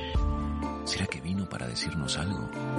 Vino para cultivar la paciencia y para reinventar aquello que dábamos por sentado. Vino para recordarnos que cuidar de la tierra también es amar y para sellar aquellos lazos que nos unen. La vuelta al sol, esta vez, vino para cosechar lo mejor de nosotros. Vinos del Uruguay, lo mejor de nosotros. Sentir las chispas de la leña y el calor de las brasas en el fuego. Escuchar el sonido de la carne sobre la parrilla, mientras te tomas un exquisito vino de las mejores bodegas. ¿Te lo imaginaste? Te esperamos en 481 Gourmet, almuerzo y cena. O podés elegir y llevarte alguno de los mejores cortes de nuestra boutique de carnes, para disfrutarlo con la familia y amigos. 481, como en casa. Viva la exclusividad del más fino caviar, con la calidad que nos caracteriza. Somos capaces de satisfacer los paladares más exigentes del mundo. Black River Caviar, de Uruguay a los mercados del mundo. En el año 1999 abrimos nuestra primer tienda de vinos en Argentina. Actualmente contamos con más de 50 sucursales entre Brasil, Argentina y dos en Uruguay. ¿Ya sabés quiénes somos? Tenemos vinos de Francia, Italia, España, Portugal, todo el Nuevo Mundo, Uruguay, Argentina, Chile, Estados Unidos, Sudáfrica y Nueva Zelanda. ¿Aún no sabés quiénes somos? Desde el 2005 estamos en Avenida Roosevelt y Parada 7 para que tu compra se transforme en una experiencia. Somos Gran La tienda de vinos número uno de la región. También experimenta la compra online a través de grancru.com.uy. Vinos del mundo. Somos la casa de vinos de Punta del Este.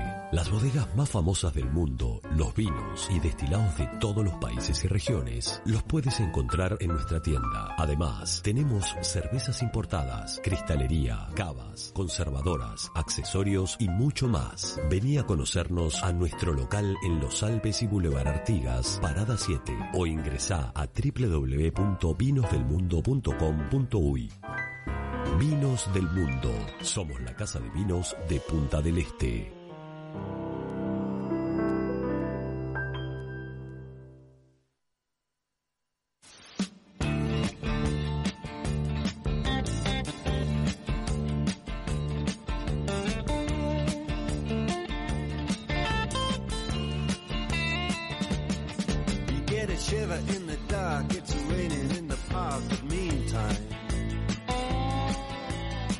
Sound of the river, you stop and you hold everything. A band is blowing Dixie, double fall time. You feel alright when you hear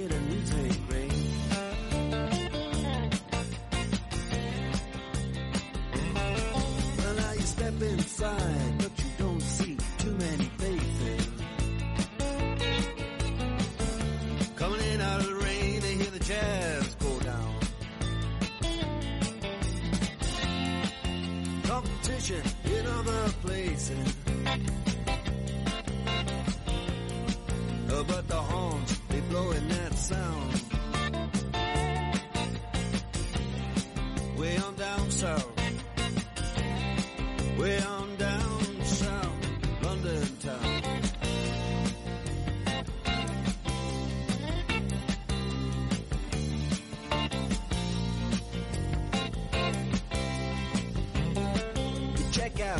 by George. He knows all the chords. But it's strictly rhythm, he doesn't wanna make it cry or sing. If any old guitar is all he can afford, when he gets up under the lights to play his bass.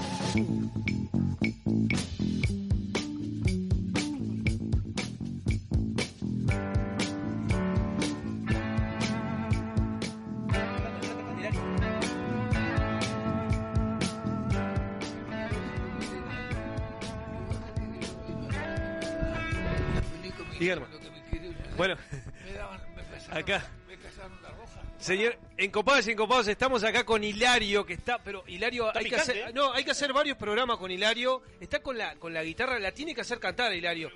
No, pero qué huevo. Hilario estaba, Hilario estaba contando una historia. No, no, no, no voy a entrar en detalle, pero la historia que estaba contando en el, en el corte. Poco la sabe y nosotros ahora también. Poco la sabe y los encopados bien tenemos. este, como- Para el libro de Encopados. Para el libro Escrito por Atilio Garrido. Me gustó, eh, Atilio, lo comprometieron acá. Vamos a hacer el libro encopado justo con Atilio Garrido y vamos a poner. a- Hilario, diga, diga Hilario, a- agarre el micrófono. porque- Le voy a dedicar a toda la gente que está asociada con ustedes, de los copados. Una gente que está haciendo un esfuerzo grande para poder cumplimentar con el, con el ansioso pedido del cliente consumidor, de darle lo que realmente la gente quiere, deleitarse con los platos que cada uno de ustedes les va a brindar. Yo sé que es un esfuerzo grande, ustedes lo van a poder cumplir, porque saben de qué manera poder dej- poder dejar a la poder dejar a la gente contenta de que la gastronomía en Punta del Este no desapareció y que van a estar siempre intensamente trabajando para poder cumplimentar con los deseos de la gente consumidora. Muchas gracias, Hilario. Yo le mando un abrazo grande a ustedes. Son muchachos jóvenes que están trabajando en algo que es positivo. Claro, no tiene nada que ver con el, con el canto, con la, con la, con la vivencia de cantamos, cada No tiene nada que ver, pero sí tiene que ver con algo que es poder mantener el cliente y que sea el trabajo la fuente fundamental de toda la gente que... De la gastronomía. Ahí está. Vos sabés que engancho, Hilario, engancho lo que estás diciendo de cuidar al de cuidar al cliente o cuidar al comensal y, vo- y, y abro, abro un debate. ¿Sí? Abro un debate. Hace días atrás salí a cenar con mi señora, ¿no? Se la- Vamos, por una pauta. ¿Se la jugó? Sí, seguido me la juego, ¿qué seguido? eh, ¿Vos tenés señora? Sí, sí. ¿Y te banca? y me banca. Eh, no es fácil, ¿eh? y- ahora nomás pone algo en las redes, ahora nomás manda, pa- te va a dar la razón. Ya le están mandando saludos a Hilario acá. Le están mandando saludos a no, Hilario de, le- Atla- le- de le Atlanta, mando- Georgia. Le mando un beso a ella porque es una gran mujer. Para bancar al flaco, mamita Ah. querida. Ya lo sacaste por lo blanco del ojo, Hilario. Entonces, ¿qué sucede? A ver, eh, propietario de restaurante, eh, cada uno hace con su negocio lo que Sí. quiere, ¿no? Uno hace cada uno con su negocio lo que Está quiere. bien. Ahora, abro la carta de vino, pedimos, ¿no? Abro la carta de vino del restaurante. Y está totalmente desproporcionado, quiero decir. Ahora a lo que voy. Eh, No de nombre. No, no, no voy a dar nombre. Obvio. Pero no hay un criterio de marcar un producto. Voy a esto. Este, un vino eh, Regular. básico, para llamarlo de alguna manera, para un término, no sé, este, eh, multiplicado por 10. Eh, un me- medio multiplicado por 15. Eh, era, era, digo, eh, era este, desproporcionado y despropósito también. Era una cosa. Y también se evalúa en esos casos, también hay que evaluar el lugar, el entorno, la comida. Va to- todo, todo, todo es un, es un combo. Terminé tomando un cóctel. No, terminé tomando, decir un Apple Split, terminé tomando, pues no pude tomar una copa de vino. No tomé un vino porque no. Salió con la billetera corta con su señora. Y capaz que se dio la billetera corta, pero era, era de uno que está en el, en el, en el tape, sabe que una cosa se marca de una manera eh, y otra cosa se marca de otra manera.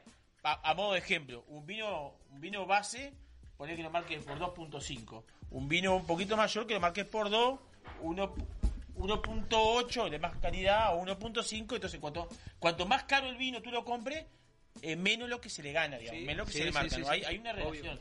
Pero tampoco multiplicarlo por 3, 5, 8. No, no existe. Me pareció totalmente un despropósito, pero cada uno en su negocio. Ahora, bueno, hace ah, lo que quiere. Abro, abro el, el- Hablando de el eso. negocio porque creo que va en, en- en pos también de lo Y capaz que, capaz que Inavi tendría que dar pelea ahí, ¿no? Y bueno, Y capaz ah, que sí. bueno, bueno, lo hablo, lo hablo. en Capaz pos- que sí, que habría que regular. Claro. Capaz que sí, que habría que regular. Por lo menos conversar con la gente de, Sí. Cambadu, ¿no? Ricardo, Es un gran tema el, el precio de los vinos en los restaurantes. Bueno, viste que abro- se abre un. Porque se. se ¿Cómo es? Se cotiza muy caro un vino cuando se podría vender mucho más y el servicio no es el acorde. Ahora, en este momento, hablando de cotizar, ¿cuánto cotiza este vino en este momento espectacular que estábamos pasando? Yo quiero que, ah, o sea, te voy a decir en sincero, quiero que Hilario se, se despida con un, vi- con, un, con un vino, con un vino ya lo, lo- lo- lo tenía por ahí, con un gran tema de cita rosa. Stephanie, ¿se puede...? eh? ¿Cuál es el vino? Acá estamos tomando un IGT llamado Tignanello, ¿no? Un super toscano.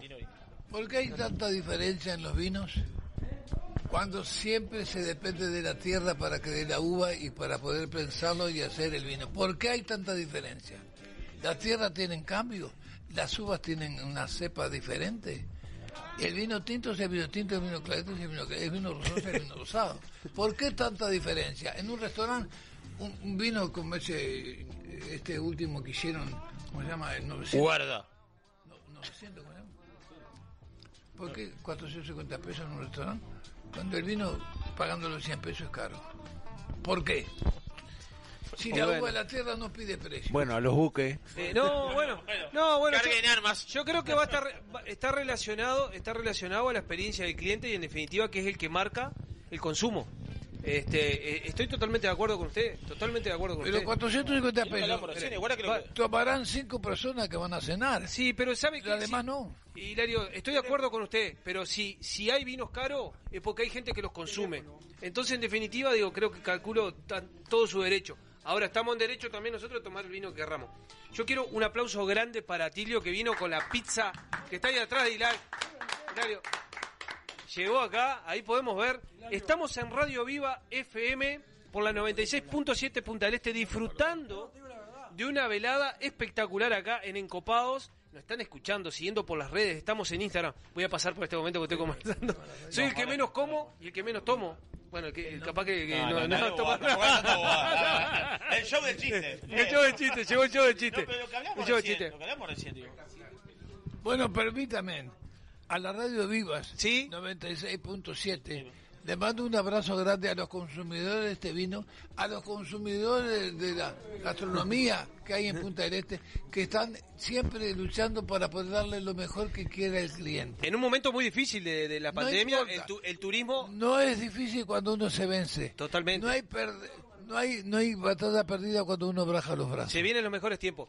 Vamos, vamos, vamos. Voy a decirle algo de Cita Rosa. Hilario, vamos, vamos a salir con un tema de Cita Rosa, por favor. Stephanie, ¿puede ser? No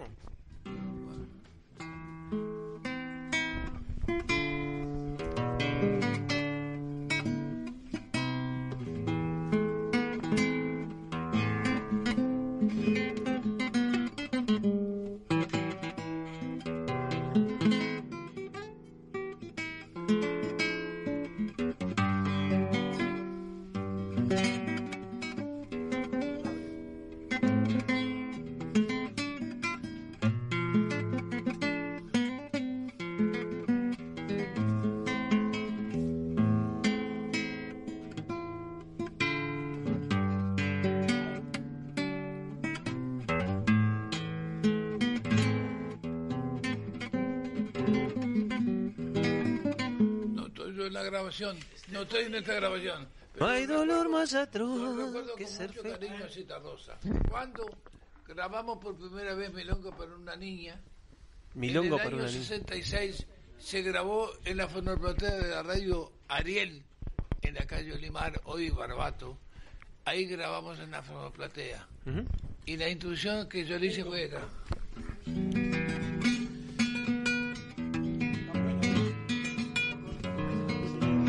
Toma asiento, Tilio, que ya viene.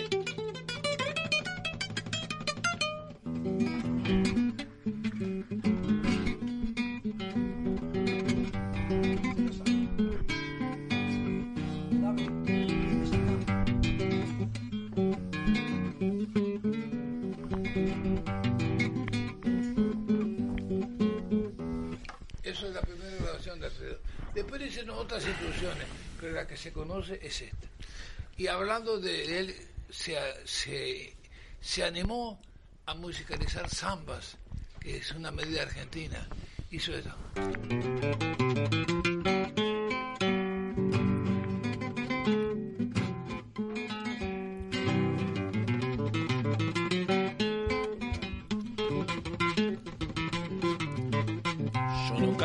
Por vos, canta la samba cantando aquí canto para ti, canto para ti.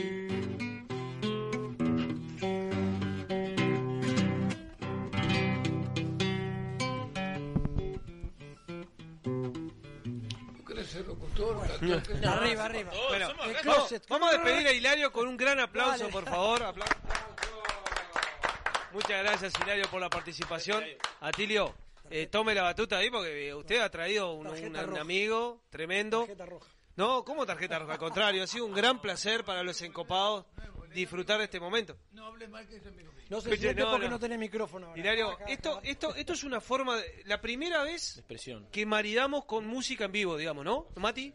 Porque hemos maridado con nuestro gran DJ estrella, que es Mati Carreño, pero bueno, hoy ha sido nuestra primera vez con un maridaje de guitarra, disfrutando acá de la entrada de Le Manjou y Fainá, y ahora ¿qué estamos disfrutando, Atilio? ¿Qué, qué, qué mandó Esta la vuelta una de pizza pizza? rara que nadie hace. Te voy a contar algo. Ahora sí, ahora sí voy No, con la pará, pizza. Hilario, Te voy Hilario, a- A ver, Hilario, pará, que si no, Hilario, no, pará, no lo deja. pará, te serio. déjame, déjame decirle Te algo. hablaste, estás hace una hora estás hablando vos solo. Bueno, está, no habla vos.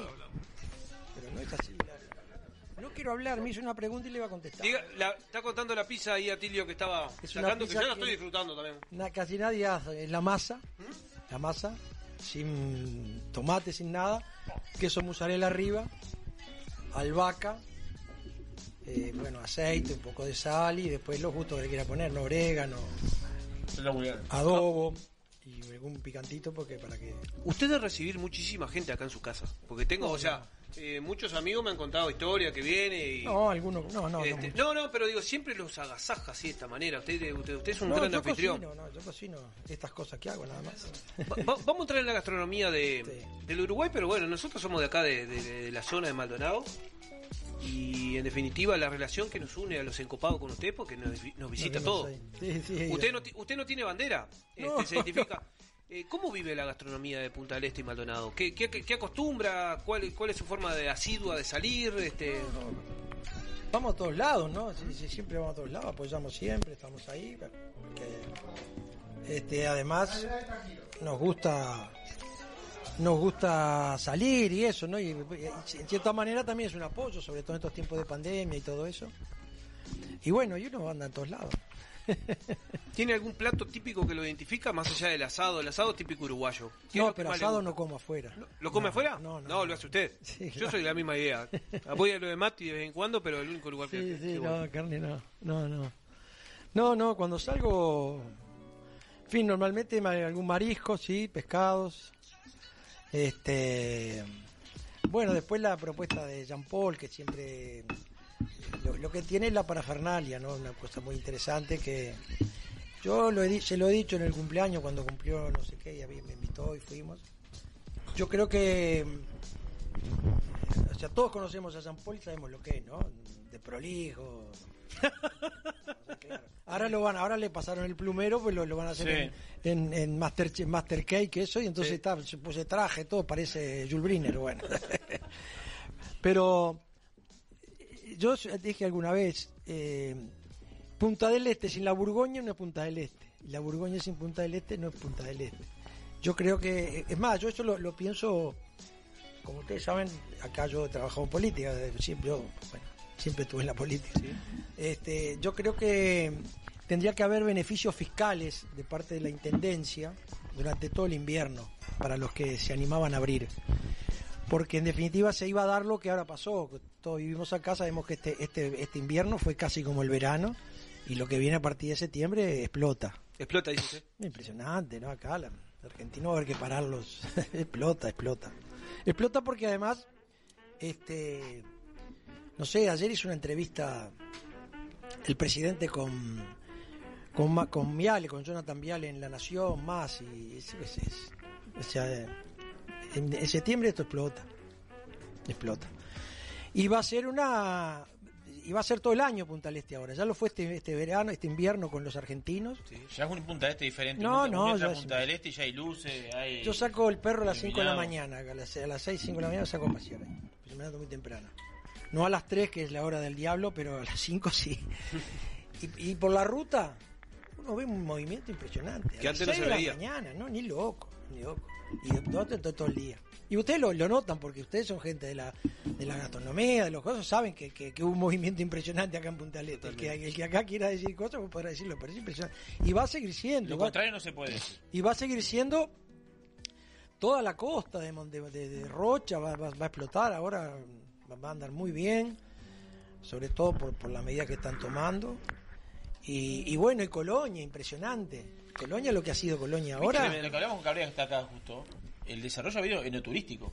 no La sí yo fui- ha- nosotros estuvimos con Sandra estuvimos en, en Colonia el 27 de julio y fuimos a ver varios emprendimientos es impresionante ¿Qué estuvo por Narbona, Campo Tinto? ¿Dónde estuvo? no, fui a una bodega más este más pueblerina, fui a su bizarreta. Su bizarreta. ¿sí? Su bizarreta. Su bizarreta. con la con la dueña que muy Mariela. interesante Mariela, Mariela. sí que fue directora de turismo de de Zimmer este muy interesante no la bodega porque fuimos en realidad a Calera de las Huérfanas que es un lugar que debería visitar todos los uruguayos pero no le damos Calera de la Huérfana. ¿Se llama? sí Calera de las Huérfanas es un lugar emblemático Que había es un casco. iglesia. no no es La iglesia, la iglesia. Ah, la iglesia. el- ahí eran las misiones o sea, ahí tenemos que ir a, a- a José Ignacio de Loyola, que son los jesuitas. Los jesuitas, yo después trabajé en el Museo Histórico Nacional cuando me echó la dictadura y después me, me recogieron, trabajé con Pibel Devoto, era un poco su asistente. Los jesuitas tienen una obra muy importante en toda América, hasta que los expulsan los católicos. Pero es una obra, le enseñaban a los, a los, a los indígenas a, a- a cultivar la tierra, a ganar En dinero. el Uruguay es una obra importante el Uruguay los jesuitas.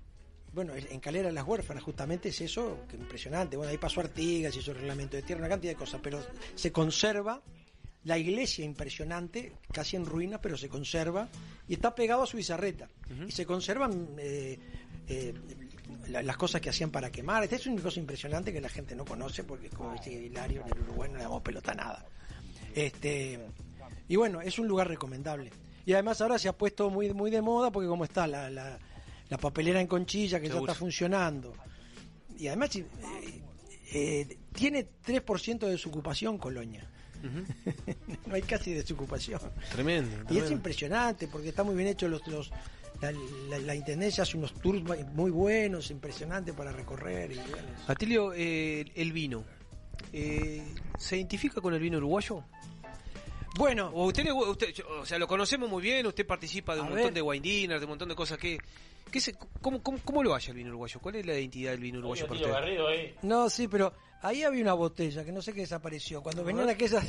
No se llamaban Magnus antes. ¿Dónde está la señora? La tenemos que buscar, ¿eh? Bueno, Este. ah, ¿En el borde? No sé. Atrás, atrás está la sola. no sé. Bueno, no importa. Eran unas grandes. Yo soy. Sí, ya me habló. Ya. Soy, soy- yo he tomado de aquel vino que era con la uva chinche. La uva En- chinche. en- en- donde yo donde después yo viví con, con mi papá y mi mamá que fue la- ahí en el barrio Porongos y Garibaldi estaba la bodega Bousa. La bodega Bousa estaba ahí en un, en un garaje. Y venían a traer las uvas chinche y nosotros nos colgábamos los camiones con Juan Lema Benzo que es el padre de Martín Lema. Este nos colgábamos los camiones para robarle uva éramos chiquilines. O sea que conozco todo ese todo ese tema. Bueno y cuando salíamos, siempre decía la calle Padre, dice, bueno, vamos, vamos para el interior. Entonces llegás a un lado y te dice, tengo una vineta. te Tengo una vineta "Sí, tremenda, ¿no? Tengo una vineta. Y entonces te cortaban salamín casero y vineta y la tenía que tomar, ¿viste? Y ya está. Un poco lo que hablábamos ¿Qué más con Ricardo. pedir? ¿Eh? ¿Qué más se puede pedir? Y no, lo, impor- Sí. lo importante es que en definitiva ¿Cómo de consumir vino. Sí, No, claro, claro, ¿Cómo pero- te recibe el paisano acá? Sí, ¿Dónde va? ¿Cada pueblo? Con la vineta. Te recibe con su chorizo casero, la vineta que hizo. Pero ahora, pero ahora todo eso mejoró una barbaridad, ¿no? Era, era cuando se hacía el vino en Damajuana, ¿se acuerdan? Vino- Yo me acuerdo eso. Se sigue haciendo, ¿no? Pero en Sí, definitiva un poco. Damajuana, sí. fermentando en Baja Ah, no, bueno, eso no sé. Pero algunos, algunos, no, algunos no, paisanos. vino, vino en Damajuana hay. Yo me acuerdo que la fermentación la hacían en Damajuana. El vino casero. Por eso el vino casero. Lo ponían arriba del techo algunos, ¿no? Claro. La solera, vino solera. Yo me acuerdo, de- en mi barrio había gente que hacía vino y todo Blanco, eso. rosado, tinto. Creo Yo, sí. Pinot Noir. Pinot Noir. Toma, con nombre y apellido. Tinto, pero Pinot Noir. Pinot Noir, sí. Sí, me Me gusta mucho. Y, y bueno, franceses, la Bourgogne siempre, que es Pinot Noir, ¿no? Sí. Pero ¿Se, bueno. ¿Se identifica con la cocina francesa o le gusta la italiana? ¿La tendencia mediterránea? No, o... no, me gusta toda. La Mediterránea es bárbara. Eh, inevitable un viaje a Grecia, ¿no? A Míconos, a... Es impresionante, ¿no? Este, y la otra isla, Santorini. Sí. La comida. Yo hago... A veces se me le embromaba a algún amigo que tengo político y dice, escúchame, la gente, para un cachito vos que me, me, me estás aturdiendo. No me haga fondo. Hace- Haceme frente. Yo le digo a veces... Yo le... Era, escuchame, era fija que venía, venía premio. Venía- estaba a punto de caer el camelo. Yo le decía... Ah, Apareció la suegra. le, le- le dije a algún político, le dije, escúchame, acá hay una comida que es baratísima y que es, vos vas a Grecia y tenés que comer eso, y yo la hago, que es con hoja de parra el dolmadakis. Seguro. Eh, En Grecia venden hasta las hojas de parra en, en- en- en- en latas y en conserva y todo, es riquísimo. Acá tiran la vide. Mira el gato, pues, Maxi. No, pero es impresionante. Pero escúchame, yo hago dolmadakis. Lo- Pero sí, el burgol, pero pe- estoy hablando del, del- de la, de la, estoy hablando de la hoja de parra envuelta que se hace todo crudo. Además se cocina, es muy divertido porque se hace, hay que agarrar, hay que escaldar las hojas, ¿no? Agarrar las hojas de parra, le saca los cabitos y se escaldan con agua caliente. Se ponen todas juntas, ¿no? Todas juntas, eh, 30 segundos hirviendo ahí está y se sacan. Bueno, cuando se sacan se hace arroz crudo, se pone arroz crudo, cebolla cruda, eh, perejil crudo, ajo crudo, todo lo que usted quiera, curry, todo lo que quiera, y si quiere le agrega carne. Y así crudo se envuelve y se van poniendo en la olla en el fondo. ¿Paraditos? No, Acostados. acostados uno al lado de otro en capas. Y cuando llegó arriba, tiene que ponerle un plato y una piedra. Una piedra. Entonces lo llena de agua. Como que se prensa. Lo llena de agua con manteca. Le, le pone manteca y lo llena de agua. Y lo pone al fuego.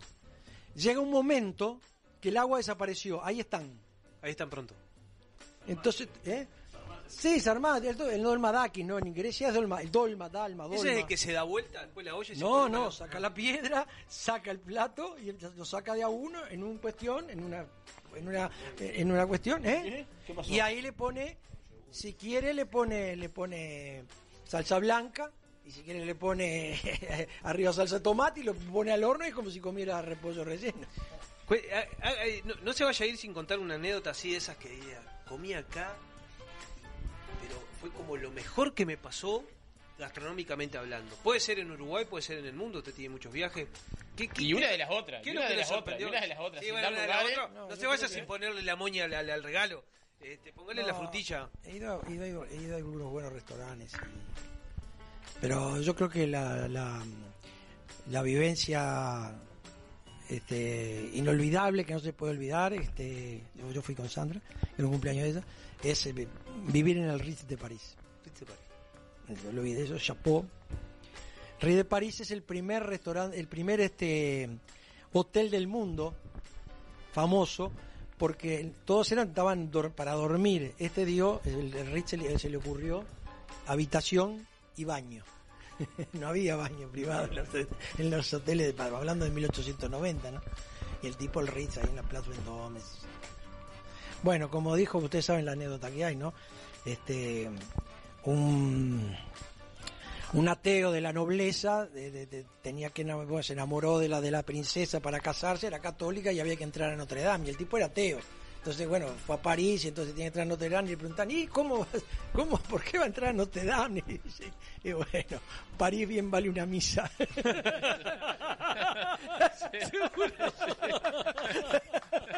Es famosa, bueno, ya está en la historia, está en la historia. Y París bien vale una misa, entró con la mujer y se casó. Seguro. era ateo y todo, pero ¿qué querés? Buena gastronomía ahí. Como dice, hay una anécdota famosa del fútbol que se la voy a contar que él quería una anécdota. Yo fui muy amigo de Hugo Bañulo. Estoy, estoy, cometo el error de decir todo amigo, no, el Hugo fue entrañable, me quiso pegar, empezamos casi pegándonos las piñas, tenía mucho más que yo, pero era malísimo. Pero bueno, está. Entonces hay una famosa, anécdota famosa que era, jugaba Peñarol Independiente por la Copa Libertadores del 67 en las semifinales. Y bueno, todos los jugadores Peñarol, que estaba el, Loco Garis, todo, todos los jugadores, de Hugo Fernández, todo, y, y en Independiente jugaba Bochini. Entonces estaba el Hugo dirigiendo ahí la charla técnica, la charla técnica. Bueno, y ya saben, ¿eh? Ya saben, ahí cuando viene Bochini, vos, loco, lo salís y lo marcás y no puede pasar, y no puede pasar. Bueno, y vos sabés, este, no me acuerdo quién es el centro, sé, un ano, cuando llega ahí, vos, vos te- no podés, que no te, no puede pasar Bochini, ya sabés que no puede pasar Bochini. Y así siguió, si yo no, y entonces el loco Garito, que era espectacular, seguía Lugo. No puede pasar de ahí Bochini, estamos, estamos, por favor, eh, Olivera, no puede pasar de ahí Bochini, estamos, no puede pasar de ahí. Entonces el loco le dice, Hugo, ¿y si pasa? Loco, sus ojos se cerraron y el mundo sigue andando.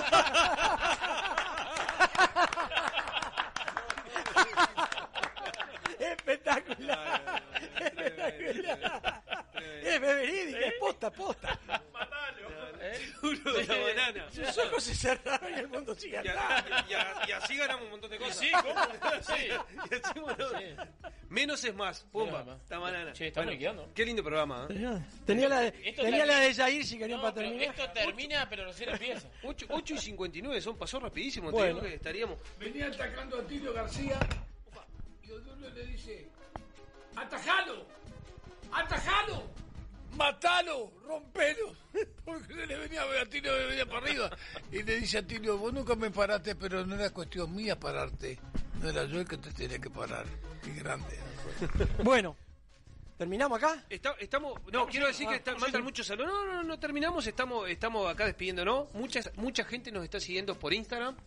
Eh, por, Ahí el, el chico me pidió, dice que el padre perdió el libro de Maracaná. Voy a ver si se lo consigo, Qué porque grande. ese fue el que más vendimos. Vendimos 11.000 libros. Tremendo. Eh, fue una gran cosa.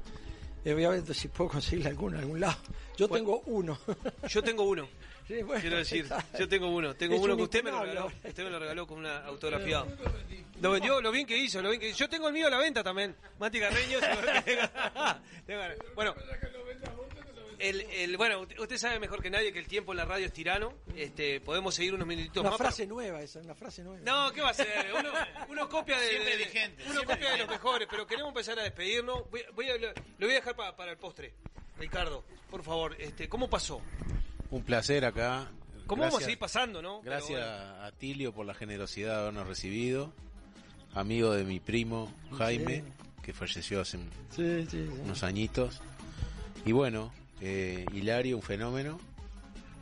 Y el amigo de los discos de 78 que anda por acá, Astaldi. Y todo el equipo encopado, una gente bárbara. Vamos a estar en la cena si, si Dios quiere. Muchas gracias. Y, y bueno, un abrazo a toda la audiencia, a toda la gente que nos ha saludado y toda la gente que, que está en Instagram, como dicen. Como dice el flaco Javier, como dice el flaco Javier.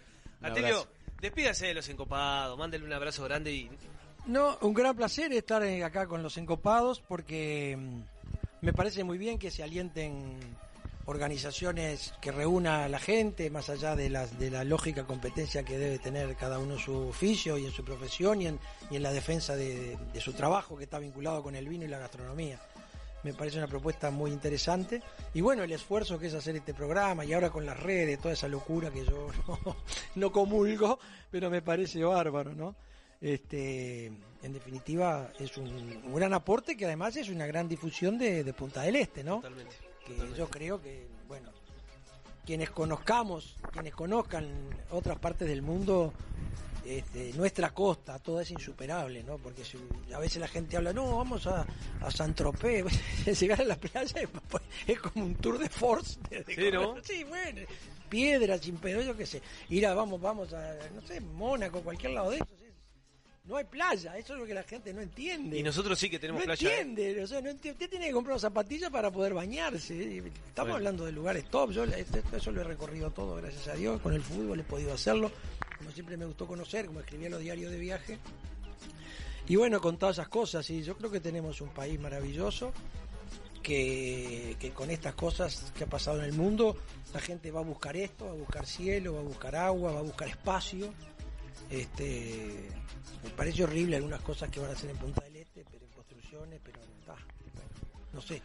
Pero la gente va a buscar y hay lugares como, bueno, José Ignacio, la parte de Rocha, eso es impresionante. Las sierras. Y La bueno, gente sí, lo que ha tomado las sierras. Minas, que- sí, sí, sí, sí, Y además la costa de Rocha son dos los dueños, ¿no? Constantini y el otro son los dos argentinos, argentinos. Mire, les cuento una para terminar. Ahí tapa de Vilaro, era un fenómeno. Le- le- le- termino con eso. Sí, sí, Se van a reír. ¿eh? Por favor.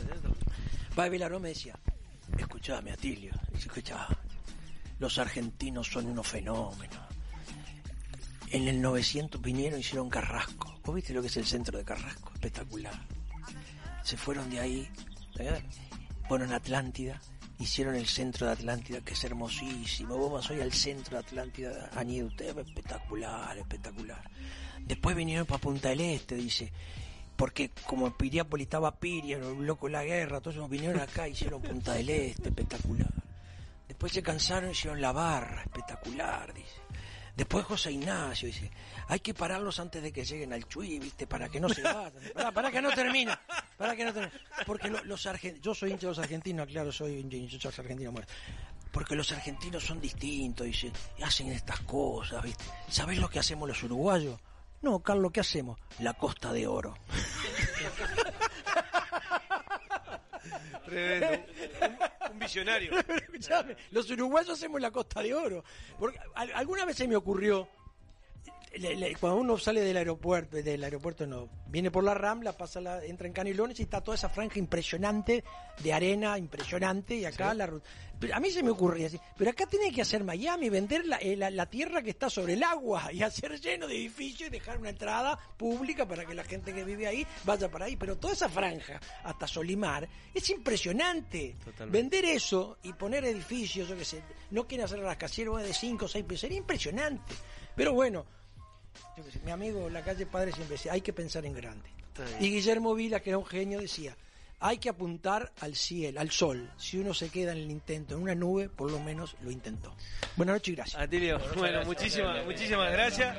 Vamos, bueno, muchas gracias, Atilio. Ahora le vamos a vamos a la- pedir. nos vamos a la guitarra. Germán, Germán, despídase de los encopados, encopados. Cualquier cosa que diga en este momento está de más. Está de más. Una noche espectacular que recién comienza. Recién comienza. Muy bien. Mati, Siempre un placer estar acá y Atilio, muchas gracias por la invitación y, y un privilegiado estar acá con ustedes. Mati Carreño, despídase que hoy un encopado más. Bueno, un placer acompañarlos como siempre. La verdad que nada, un libro abierto, barrido y muchísimas gracias por la invitación. No, por favor. Oscar de León. Bueno, la verdad agradecer a Tilio, eh, increíble agasajo nos está haciendo, Eh, a nuestros oyentes y televidentes que la verdad este, espero que se hayan disfrutado de este programa y bueno a Ricardo por estar también muchísimas gracias un amigo y al público que no se olviden que el sábado de la cena los esperamos. Flaco Javier. Nada, estamos en el final de, en el final de un comienzo. Estamos en el final de un comienzo. Agradecer a Hilario, este, a Tilio, al hombre me olvidé el nombre ahí, este, al presidente de INAVI, a Ricardo acá. Un, un gran pro- un gran, gran programa. Y bueno, saludos a todos. Recuerden que es lo que nos vamos a llevar. Disfruten la vida. Bueno, agradecer bueno a los encopados que no, no están presentes hoy, pero mandarle un saludo. Emilio González, que nos debe estar escuchando. Juancito Lazo, que estuvo ahí. Juancito. Aure, Aurelian Bondó, que está en Alemania escuchándonos seguro. Carlos Cal, que nos mandaba saludos recién. Hernán Racetti, que hablamos toda la semana. Un abrazo bien grande, nos estamos juntando pronto. Agradecerle a Tilio. Gracias por recibirnos en su casa, Tilio, un crack. Y vamos a seguir disfrutando el resto de la noche. Ricardo, te agradecemos mucho. Levantamos el teléfono. Un placer. Un sí rápido tenés, tenés un sí rápido. Enseguida. Hilario. No diga la anécdota, no gracias, diga, no diga el refrán. Gracias por la, por, la- por la- musicalizar y contarnos un montón de historia. Abrazo grande a las encopadas, encopados. Nos encontramos el jueves próximo en el programa número 47 y se viene con muchísimas más sorpresas más. Chau, chau, chau, encopados, encopados. Chau, chau. El 2020 fue un temporal de tonos inesperados.